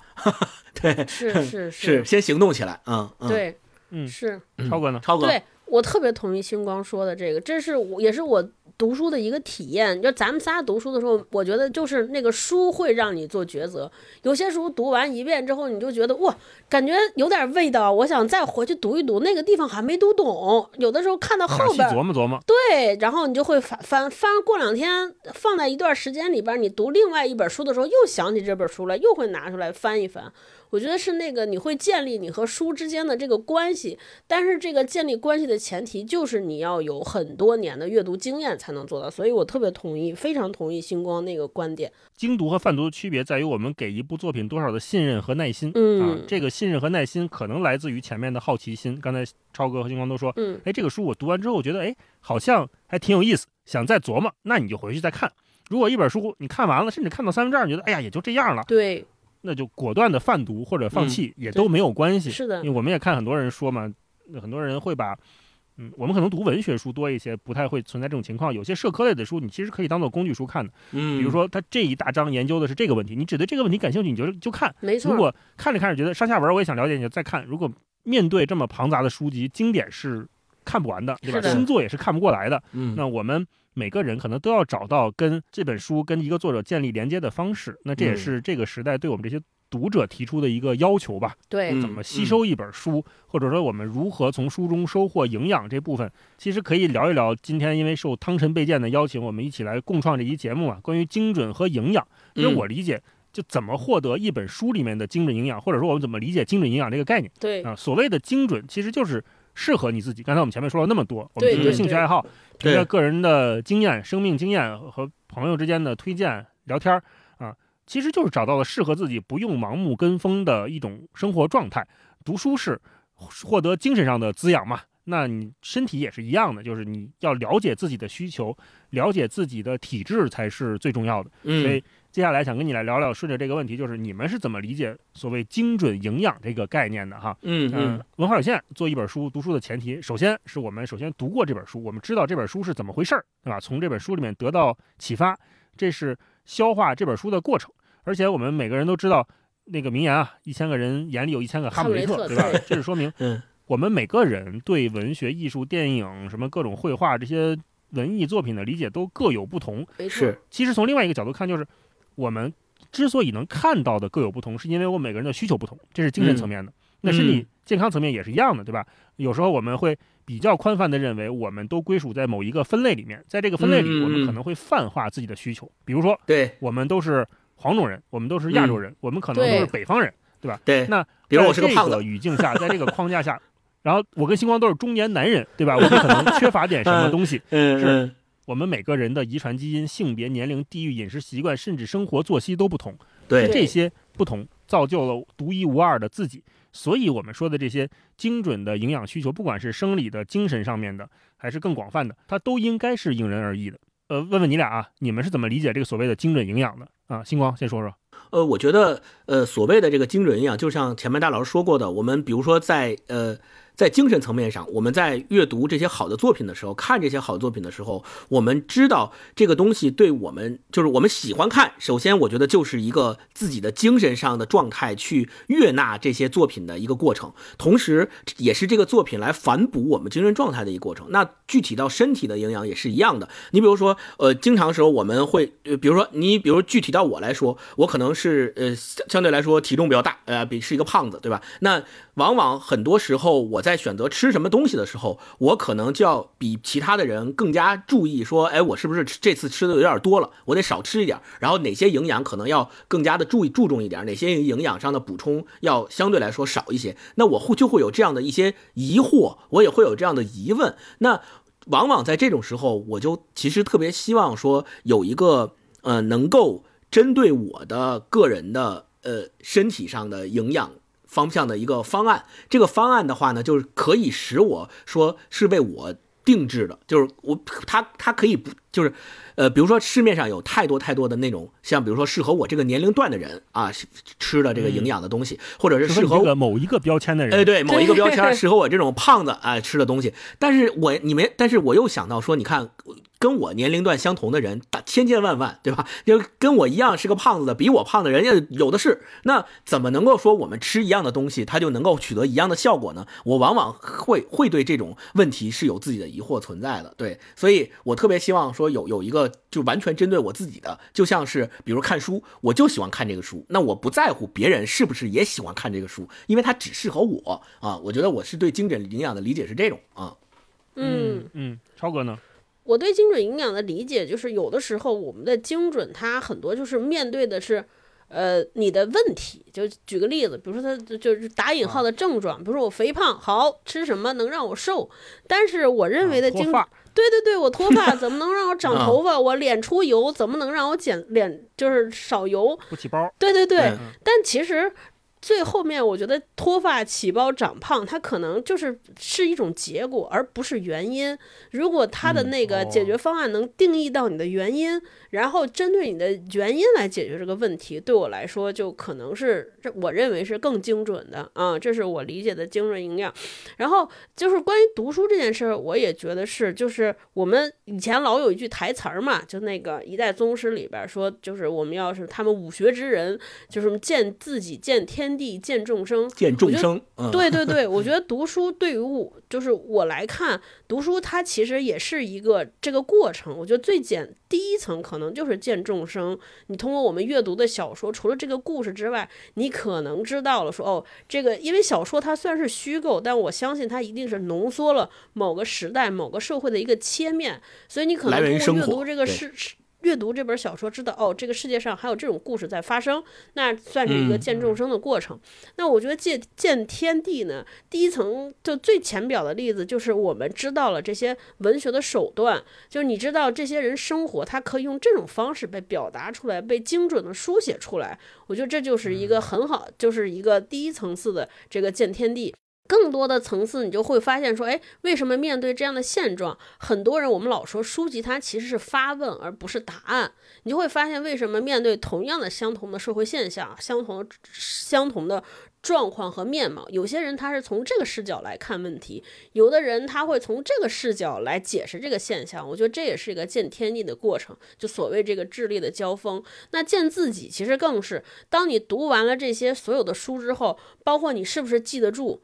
你是不是喜欢一些什么样类型的偏好？你为什么喜欢？呃，包括你对每一个问题你自己的回应，你的情绪上的回应也好，还是你知识上的回应也好，我觉得都是能做更好的映照自己。我现在到了哪儿？我关心什么？我为什么不会这么想？我觉得慢慢的通过阅读，也是把自己更精准的定位了。包括前面很多人问说，我为什么那个我们会放弃一本书？我觉得放弃可能也是咱们这个年龄到了之后对自己的认识，就至少说，哎，我到了这个年龄，我就是不刚了。我就是承认自己在这个水平段，在这个时间段，这个水平还没达到这儿。往大了说，也是一种跟自己的和解。我觉得这就是一个挺见自己的一个体现。所以我觉得精准营养也是，就是呃，读书的精准营养，就是你看看这些书里边能把你归置到哪个层次。就这本书到底是能让我见众生，还是见天地，还是见自己？啊，放弃就是见自己一个挺好的事儿。对，这就是我对这个问题的理解。是是，大老师对这个问题怎么看？嗯，我就具体点说吧，就是说这个精准营养，我就想有没有那种营养方案是吧？能给我们做定制化？对，不光是针对我们这几个标签儿，但是它能更具体一点。因为我总觉得现在科技到了这个程度，对吧？所以我们就听说汤臣倍健有这么一款。个性化的定制维生素的概念产品，所以他们第一次跟我介绍的时候，我还挺意外的。我没想到已经发展到这个程度了，真的是可以做到 因人而异的定制，就是根据每一个人的不同。这怎么个不同呢？它是有一套操作的流程的。先是用指尖微创采血仪采集指尖的一滴血，然后通过干血斑技术检测及智能化分析。就可以清晰地分析出来，我们每一个人啊，每一个不同的人身体内的九种维生素和八种微量元素的个性化需求，它会判断你这里面的维生素和微量元素是不是超标了，或者是缺乏了。然后这样其实比我们以往去填一个问卷，对吧？你说我对对对是是是，还是我什么腰腰疼、头疼，还是头脱发，这个就明确的具体很多，对吧？没错没错。如果当着星光当着我面填，他可能不好意思填脱发呢，对吧？填个别的 所以就更具体、更科学。没错。那接下来他们会根据这每个人的不同结果去定制维生素胶囊，它不是那种，就我们也买过嘛，很多维生素包，比如说适合这个人吃一天几粒维生素拼那个包，不是那种包，而是真正的为你专属定制的，每天吃。一颗就可以针对的补充你身体内缺乏的营养元素。哇，那太厉害！了起来是不是还对对对对又方便又又厉害？是是是，肯定是这样。嗯嗯，而且这其实是汤臣倍健个性化定制维生素科研项目推出的首款精准营养概念产品。那根据我们了解啊，汤臣倍健营养研究院在这个项目上投入了大概五年的时间，超过千万的研发费用，自主建成了国内第一个全自动在线干血斑检测中心。就刚才前面说的那个，你可以。寄到那个中心去给你做检测，是啊，那他们也通过这次研发了第一台搭载核心算法的个性化维生素生产设备。刚才提到的研究院也挺厉害的啊，他们的营养健康研究基金在心血管、抗衰老、内稳态等方面都开展了非常多的八十余项的科研项目，发表了六十多篇高影响力的论文。这对于一家我们之前理解的说是膳食营养补充剂的企业，确实是往前迈了挺大的一步哈。嗯。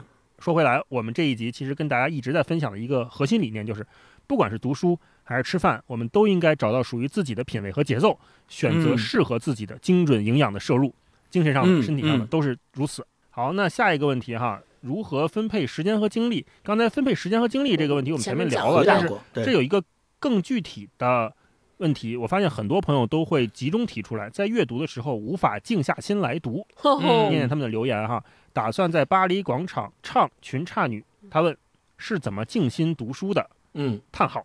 高中毕业之后（括弧）上课能玩手机之后（括弧完）就很难静下心来读实体书了。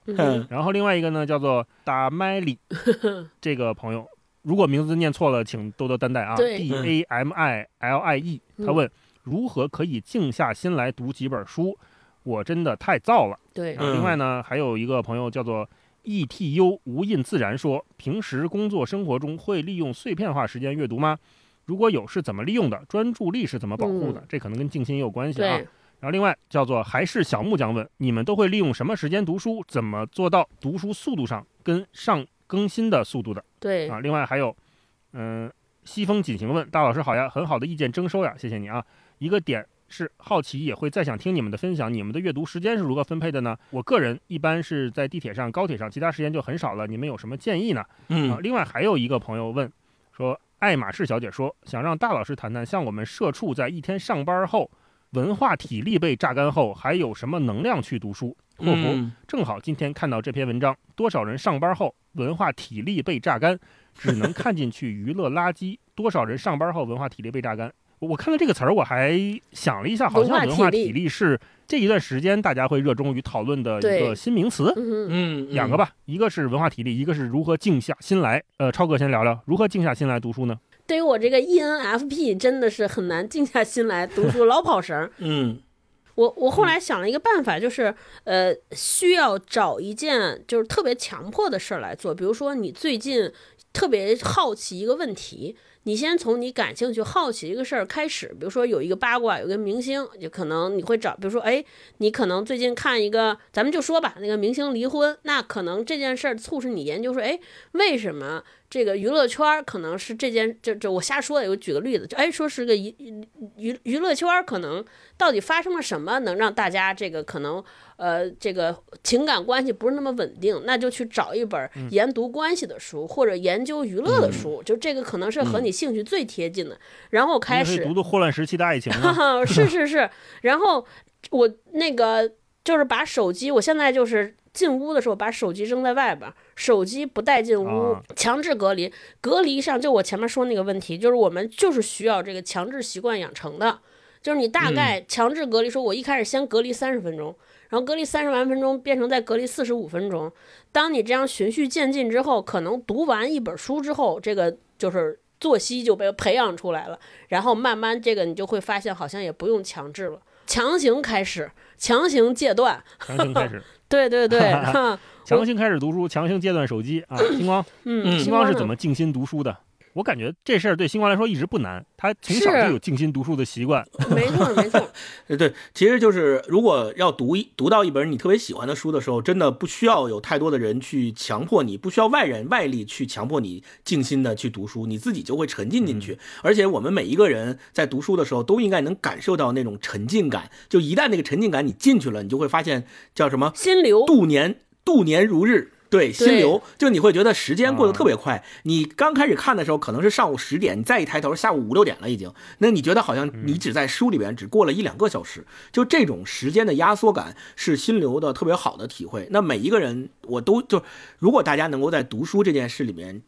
总是寻找到这种心流的体会，那我觉得这个问题就不是问题了，他就肯定能沉浸进去了。那至于说怎么能够让自己在读书的时候找到这种心流，就是首先就是回应前面大家也提到的那个问题，就是当你遇到一个自己硬着头皮才能读得下去的书的时候，你就别读了，就是早早就可以放下放一放，你去读那些不需要你特别痛苦的去看的，看了也不会犯困的那些书，你往下读就会有心流的体验。当你一次体验过、两次体验过、多次体验过以后，你可能就会渐渐的爱上这种感受。你这种感受爱上之后，你就形成一个正向的循环。接下来你再去进入某些书的时候，你再去选择读书的时候，你就不会那么困难了，因为你就会想到，哦，我上一次这心流体验很好，让我感受到很快乐，那我这一次再进入的时候，我就会很容易进入进去。对，嗯，我还有一个开始读哪本书的建议，我觉得就是如果你如果大家长时间老无法专心，我觉得有一类书籍是可以的，一类是侦探小说。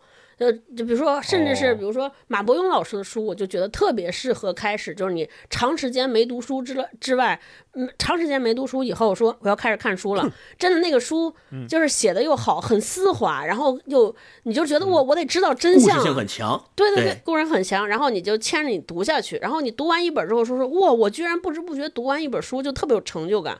我记得我开始断片儿之后，就开始读那个《长安十》，从读《长安时辰》《长安十二时辰》开始的。它不是上下两本书嘛，还挺厚。当你说哇这么厚的书，我居然不知不觉也能读完了，这个自信马上就能建立起来。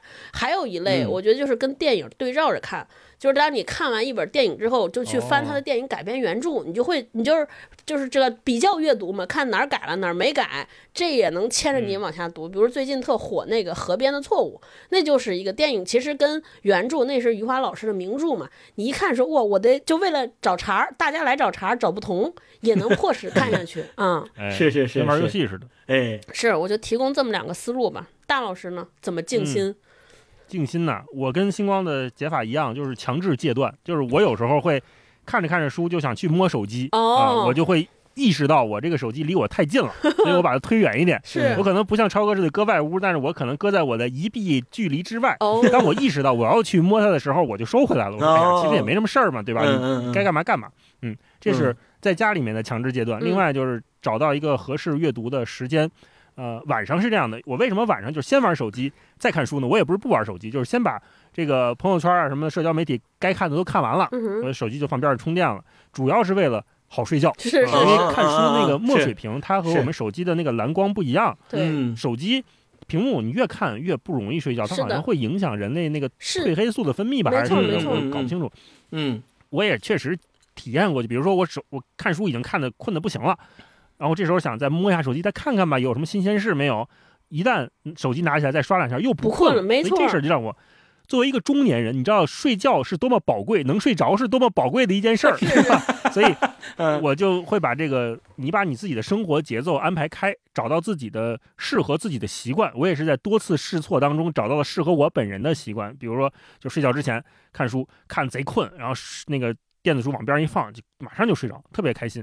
好，那下一个话题，刚才这个爱马仕小姐问的文化体力的问题，嗯，我大老师来理解啊回答一，下应。该就是上了班儿很累，下了班儿之后呢，这些比较严肃的、需要费脑子的东西就看不进去了。我有时候也也是这样，比如我跟霹雳有时候在家晚上吃完饭，吃饭的时候我们可能看个综艺什么的，就一边放着一边看嘛。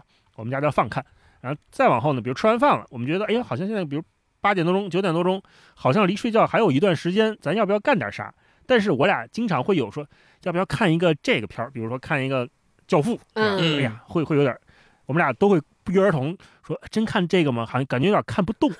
啊嗯这个看不动就是一个非常明确的文化体力被榨干的标志吧？我理解应该是这样啊，嗯就是没错，我明明知道这个东西好，但是我现在的心力和精力已经支撑不了我消化如此。这个怎么又又有文学性又有艺术性又有又是电影杰作的这么一个东西了，那我可能嗯看不动了，那怎么办呢？我也不知道，看个别的，我只能看个漫威了，我看个《电锯惊魂》刺激一下我的多巴胺吧。嗯是是是，是是，对星光呢？你们呢？文化体力被榨干怎么办？我如果文化体力被榨干了，那就躺平，就不看了。就别勉也别勉强自己，对，就干点自己喜欢干的事儿，也不一定非得看书。像大老师一样，我看个电影啊，看个喜欢的电视剧啊也行。我最近跟温温一起在回顾《大宅门》，对我觉得也挺好的。哦对，回嗯回家看两集《大宅门》哎挺好。这是个好方法，就是是你可以回看你自己看过的好东西。对这件事，就你既不会像这位爱马仕小姐说的，看娱乐垃圾产生一些负罪感，对吧？同时你又享受了，你又休息了，但同时又有一些收获。你比如说反复看《大宅门》，或者反复看《我爱我家》，或者反复看诺兰的三部曲，是吧？那我我因为星光给了我 PS，对吧？我现在就买了那个 蓝光碟，我在家看，哎呦，好开心，就巨清晰。然后每次看你也不会觉得我在吃垃圾，你还是会知道这是个好作品。没错，而且每次重看这些东西的时候，你能看到很多以前可能不会太在意的细节。然而一你一旦嗯发现这些细节的时候，你就会惊叹，你说哇，这个怎么能拍的这么好？怎么能在这个位置表现的这么好？然后这演技绝了，你就经常会有这种感叹。对，每当你有这种感叹的时候，你就会你就不会觉得自己说，哎呀，我这一天是虚度的，对，啥也没干，你就会觉得，哎呀，我这一天真的还得到了很多精神上的享受，嗯。嗯，超哥呢？我是那种，我是给自己切割时间，就是这两天，比如说确实是工作很忙，有很多乱七八糟的事儿，我就是什么也不想看，那就是我给自己定一时间，说这三天啊，咱就截止到礼拜天。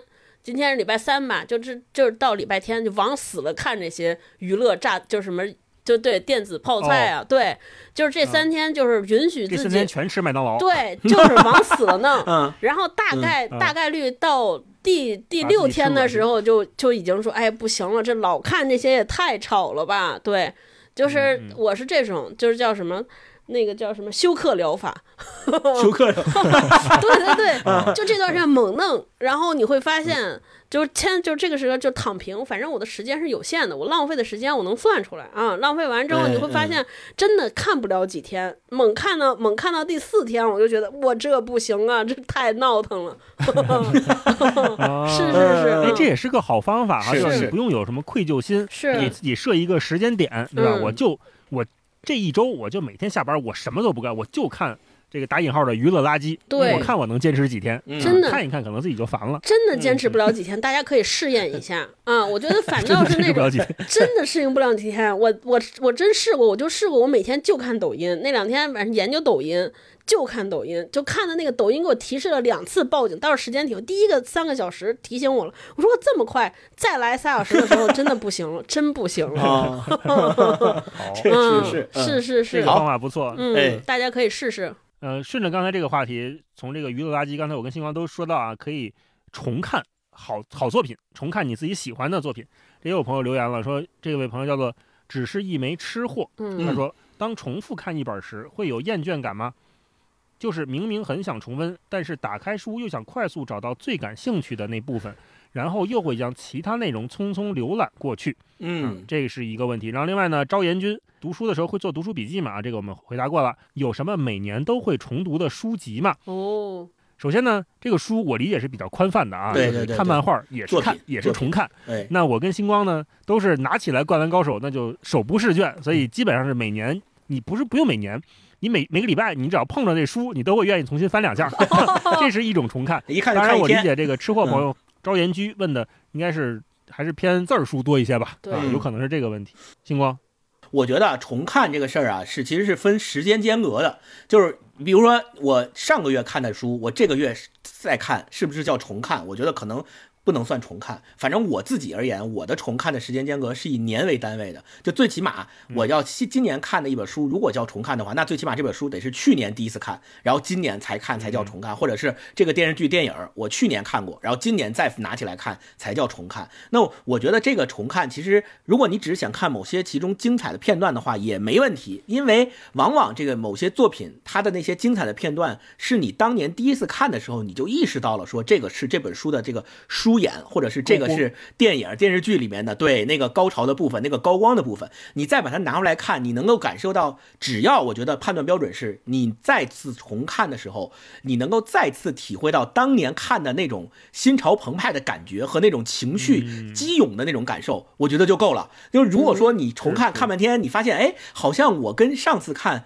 差别特别大，我上次看特激动，对，但这次看好像 没那么激动了。那我觉得这个反而可能是你这次重看的一个意义，就是你可能这在在这个时间间隔之内，你你的人生或你的人生经历发生了不一样的转变，你可能会有这样不同的感受。但是我我往往收到的，比如看那个《复仇者联盟三四》那些高光的片段，我甚至于会主动的去 B 站什么的去找那个高光片段反复的拿出来看，对，每次看我都心潮澎湃，我都会感叹哇，这我有生之年能够看到这样的电影，真的是我的幸运，对吧？就 就我会有这种感受。那如果你每次看都有这种感受，说明那就真的吸引你。我觉得这个无论重看多少次都是可以的，你就看就行了，因为你你爽啊，对吧？所 以我觉得这个不用纠结啊，就是真的是这样，嗯嗯。男人至死是少年啊！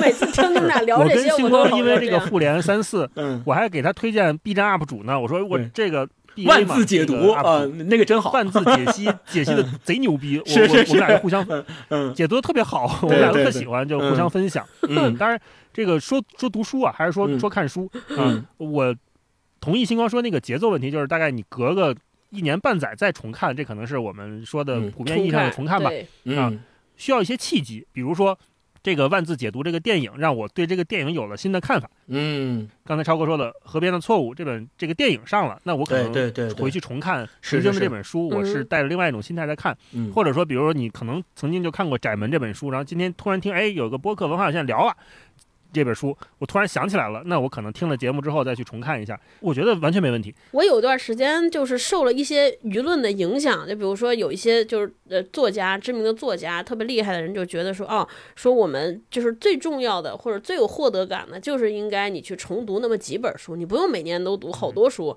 你就把那本那些书拿出来常读常新，一直启迪你就可以了。所以有的时候我就产生焦虑，说我我这每天，因为我是个很少重读书的人。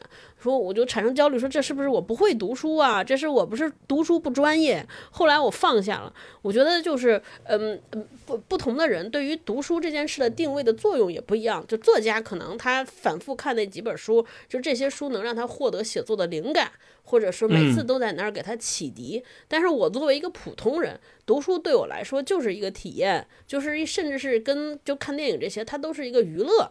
所以，我是不是非要从读书这里边获得什么启迪智慧？这个我觉得我不一定啊。所以，书在我人生中的作，你天天看《二零零一太空漫游》，你也受不了。是是是，所以我就我就我就放下我当时的这个心结了啊。所以，然后刚才你们俩聊的时候，我就想起来。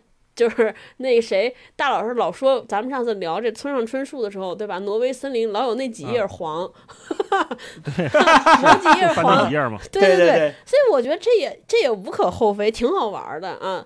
就是这个事情也是这个跟我上一个话题的答案一样，戒断疗法，真的你就那么翻来几次，你就发现也不来劲了。嗯，是是是，嗯，好，好，关于重读的问题，我们就聊到这儿啊。下一个问题非常的犀利，就关于如何放弃一本书啊。这个叫做雾鸠听风，他说想听听你们读过的一些踩雷的书。海海人生五九七二说，敲定一个选题之前会放弃多少选题呢？我就爱跳跳问。对于看了一部分觉得不太喜欢的书，会硬着头皮读下去，还是果断放弃呢？啊，关于放弃，如何放弃一本书啊？我先说，当遇到不喜欢的书的时候，我们如何处理？就是所谓的那个不喜欢，我们可以分辨一下，它那个不喜欢的层次和原因到底来自于什么，对吧？你是因为讨厌这本书的设计，还是不喜欢这个轻型纸，还是说因为 这个书里面写的内容？它跟我的生命经验、情感经历不匹配，我无法理解它，无法共情。我觉得这里面的所有人的所有选择都特别的让我觉得无法理解和特别作、特别扯淡啊！那这种不喜欢你就停，就不用看了。我一般会把读书看作照镜子的过程，就是我会在那个镜中的投射和真实的自我之中找到那个所谓的连接感。对，如果有了那个连接感，我就会顺着它的逻辑读下去。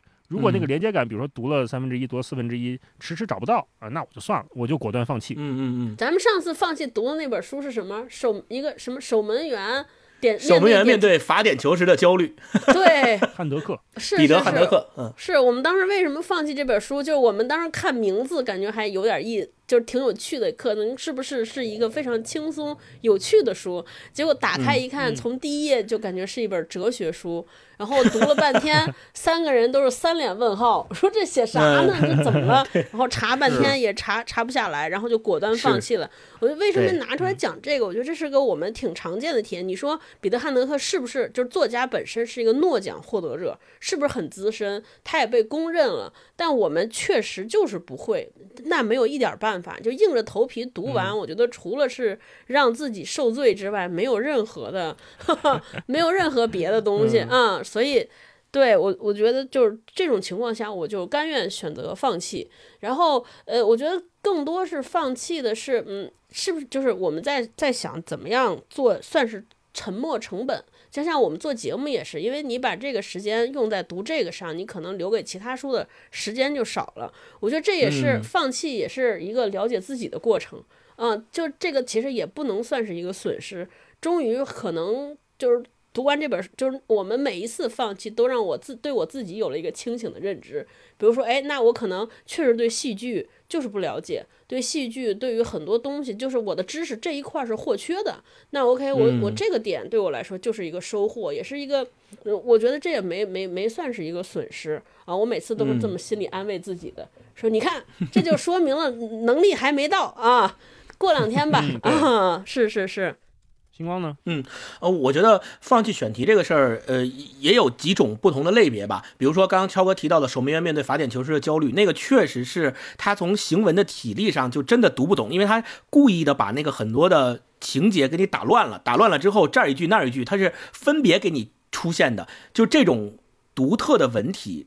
最起码是我现在可能还没有办法理解的，我没有办法，对对我没有办法特别好的去把握他到底是在说什么，那就更遑论说是我们把它当做一期节目来，咱仨在一起聊就更难，所以这种是肯定是要放弃的。另外一种像你像咱们之前还想读那个刘亮程老师的《本八》嘛，对吧？那个书呢是读了之后觉得他写的确实很好，但是他是一个史诗式的写法，就他写的这个故事呢，也是让我们觉得是一种是一个神话故事，写的非常的想象力很丰富。但是你说真要把这个史诗的东西拿下来，我们聊，我们能在能聊出什么更多的东西来吗？就这个，我觉得是一个一个疑问，也不见得能够聊超得特别好。我们的能力范围。嗯是是是，所以这个也是我们放弃这个选题的原因。所以，呃，如果要问说，因为我们选题一般是，比如提前三周，甚至提前一个月，我们可能就商量好了，接下来三周要读哪些书，或者是读哪些东西。那有些时候我们刚开始一读，就发现说，哎，好像有点问题，是不是不太行这个事儿？我们就会商量说，那如果大家都觉得不太行，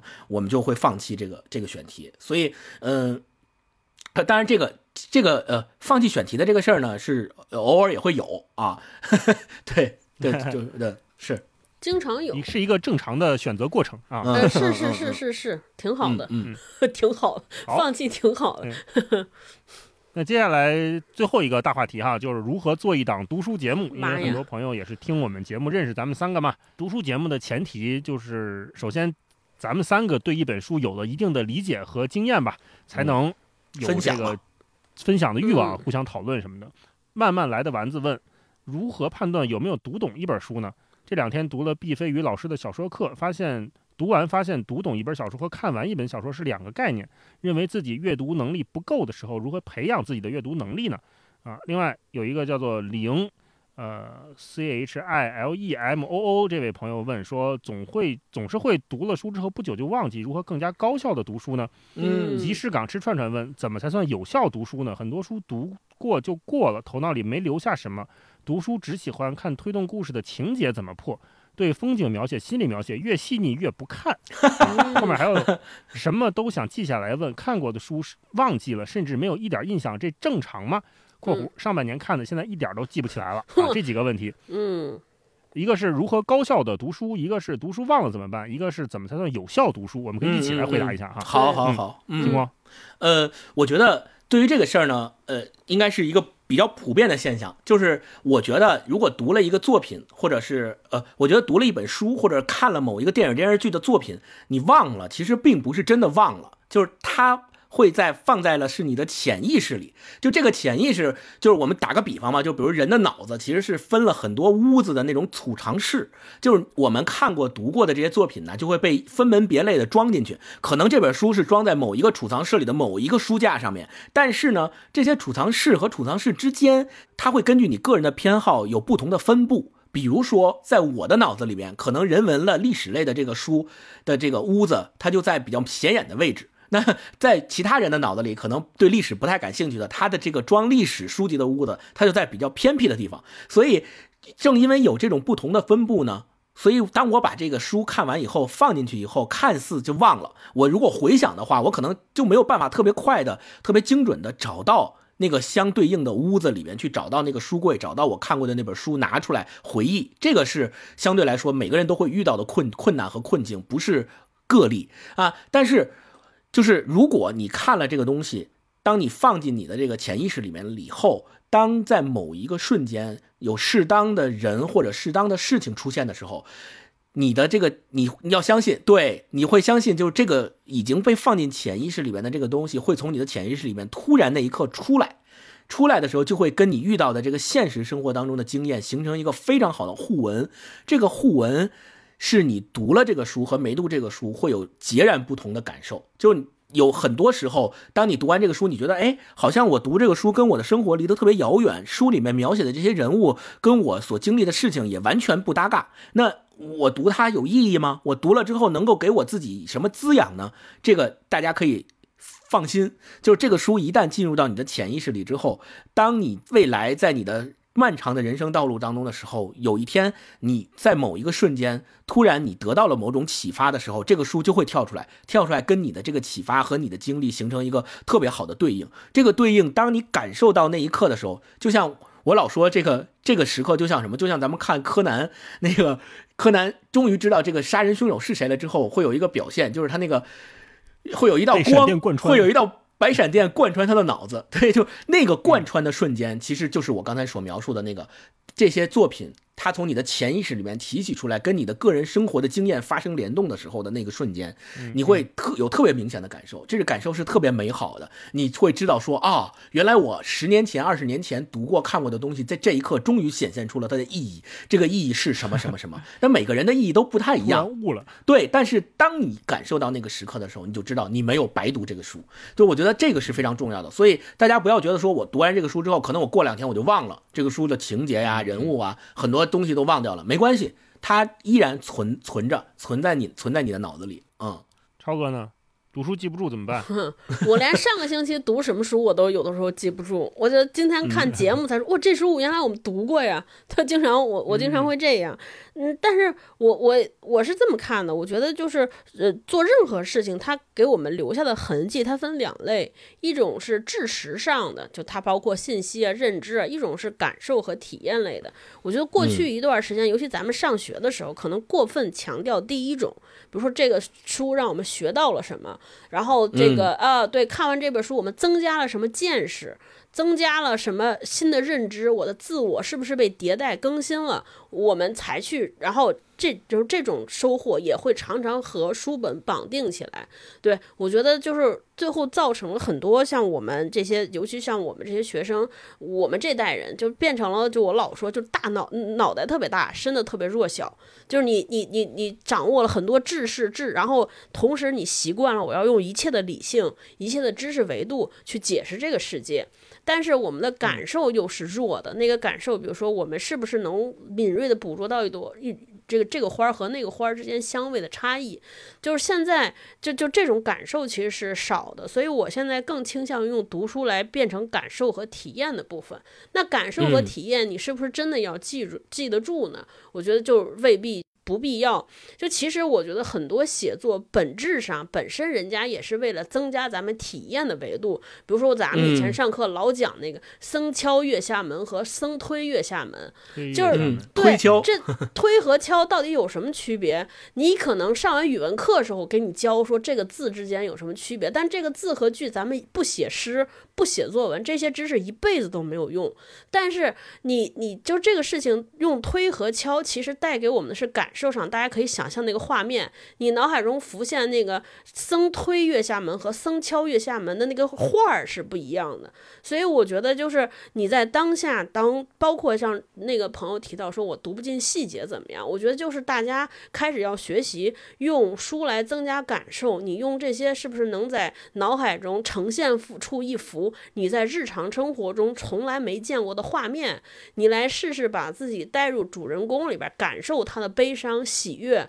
就是你看他，就是有有有朋友说他特别喜欢看这种紧凑的故事情节，我觉得这也挺好，对吧？就是你看悬疑探案，你把他带入当中，因为我们每个人不可能是警察，不可能是凶手，我觉得这么着走一招也是好的，就是做了很多你没做过的事儿，我觉得对我来说这就够了。这就是读书带给我的特别莫大的收获，而且这个收获可能是我看电影什么都替代不了的，因为在这个读书的过程中，所有的画面、所有的动向都是我自己来控制的。我想把这个僧人想想想成穿红袍子还是穿绿袍子，都由我说了算。他长得像余文乐还是像彭于晏，也由我说了算。我觉得这个就特别来劲，这个可能就是比看电影和干其他的打游戏。就是读书能带给我更多的东西啊，就是它更有可想象的空间，所以我觉得就是能在想象的画面里边畅游一下、自由一下就够了。至于最后能记不记得住，这不知识上的跃升，我觉得真的就是就是知识不可能有 AI 带给我更多了。是是是，嗯，这就是我对这个问题的看法。大老师呢？忘了记不住是必然的，这太必然了。就像超哥说的，好多书我们即便做过节目，你现在让我回想他到底讲了啥，我也不一定能 迅速的就说出来哎，啊，非常正常。这跟你读的认不认真，那我们肯定读的时候很认真，做节目的时候也很认真，但是你忘了，那就是忘了嘛。这嗯人的记忆就是这样的，所以不用有任何的压力啊。嗯嗯，而且我也愿意相信，像星光说的，你你觉得你忘了，但实际上它会在潜意识里面一直存在。那个潜嗯意识就像土壤一样，你堆的堆的堆的多了，它就会形成不同的岩层，然后上面就会长出不同的树，开不同的花儿。，更重要的是一层一层的往上堆就可以了不用有任何的，压力。是的，对，嗯嗯量变终嗯究会发生质变的。是然后说只喜欢看故事情节怎么破，那你就看故事情节丰富的书嘛。挺好嗯，。对对是是你，什么时候看腻了，想换换口味，你再去看那个风景描写、心理描写、细腻的描写都可以。我们也是从看故事开始看到意识流，发对现看不懂又回去看故事的嘛，是嗯是是，一样。嗯，好，下面呢，这个问题是关于吸收的问题哈。妈妈她抢我玩具，说如何才能像三位主播一样读完一本书呢？用自己的语言说出来啊，还讲得如此之嗨。你问我读完一本书之后的读后感，不好意思，没有，这也是喜欢听文化理有限的理由之一啊。听嗯完三位的讲解，才能吸收一点点，嘤嘤嘤啊！谢谢你的夸奖啊。另外一个朋友呢，叫做是托尼啊，不是托尼 A，说对于读书这件事儿，之前总想着通过读这本书一定要收获一些什么，没有的话就觉得好像错失了什么，以至于给自己的压力很大。比如在通勤的地铁上读书，整本书看下来能记得内容非常少，这种心理对我个人来说挺矛盾的。我不排斥读书，也有自己喜欢的类型，但这种矛盾的心情怎么平衡呢？主播们也有矛盾吗？嗯很多朋友对我们这个节目的幕后有很大的好奇，我们也收到了一些朋友的提问啊。那我们可以简单的说一说哈。嗯如果是大家对做播客这件事情有更具体的好奇，我们再回头再找别的机会交流。嗯嗯胖小娇 L 说，做读书电台时，前期和后期需要做哪些工作呢？对，另外，T C S O L 杠 Ivy 问，好奇三位为录制节目是如何分工的？是带着不同的任务去读，还是读后再碰撞出表达的核心观点呢？啊，阿妙君问，每期的选题是怎么出来的？有没有选题大会？Missy 问，刚开始做播客，听众不多的时候该怎么坚持下来呢？早期会不会嗯 对自己的观点和水平不自信呢？听我们名字就知道，我们一直不太自信，这叫文化有限嘛，对吧？对对对对对，是是是。呃，一直都不自信，对，那我们先说前面吧，呃，嗯胖小娇的这个问题啊，做读书电台时，前期和后期的需要工作分别是哪些？超哥就代表嗯回答吧。我们现在的流程是这样，一般就是先提议一本书，呃，就这个，就刚才我在前面说了啊，就大家是凭兴趣推举过过去这看过哪些书，然后投、嗯。投票也不投票，就是就名义就是选选选一下说哦好读这本就确定了，完了之后我们会出一个每个人会提负负责提议这本书的人会提一个提纲啊，这个提纲就大概表明了我们这三这个这期节目聊的一些主要的问题，然后我们三个就各自准备啊、各自准备，然后就是表达输出，然后就剪辑，是不是大概是这么个流程？嗯，然后再上传什么的啊、然后有一个，我看后边有一个易水寒九三零的朋友问说，文化有限用的是逐字稿吗？就我我来回答一下这个问题。就我自己啊，我自己刚开始录播课的时候，我会是写逐字逐字稿的啊、哦，因为对，因为一开始我有点拿不准会能表达多长，所以我需要用这些稿子强迫我表达。还有啊，因为一开始录制我可能会紧张，我也会忘，所以我就用这个做了个强迫，然后慢慢习惯习惯，现在就。就没有逐字稿了。到后来我就会又写一些笔记，就主要是因为我记不住时间、年月、人名嘛，我就会给自己打一些小抄，嗯，然后慢慢我又对，就大概我做的笔记就是这些，剩下的你们俩嗯补充吧，啊，嗯嗯嗯。星光有没有补充？对，确实，其实我们一直都是不自信的状态，这个不分早期、中期和现在啊，都都挺不自信的。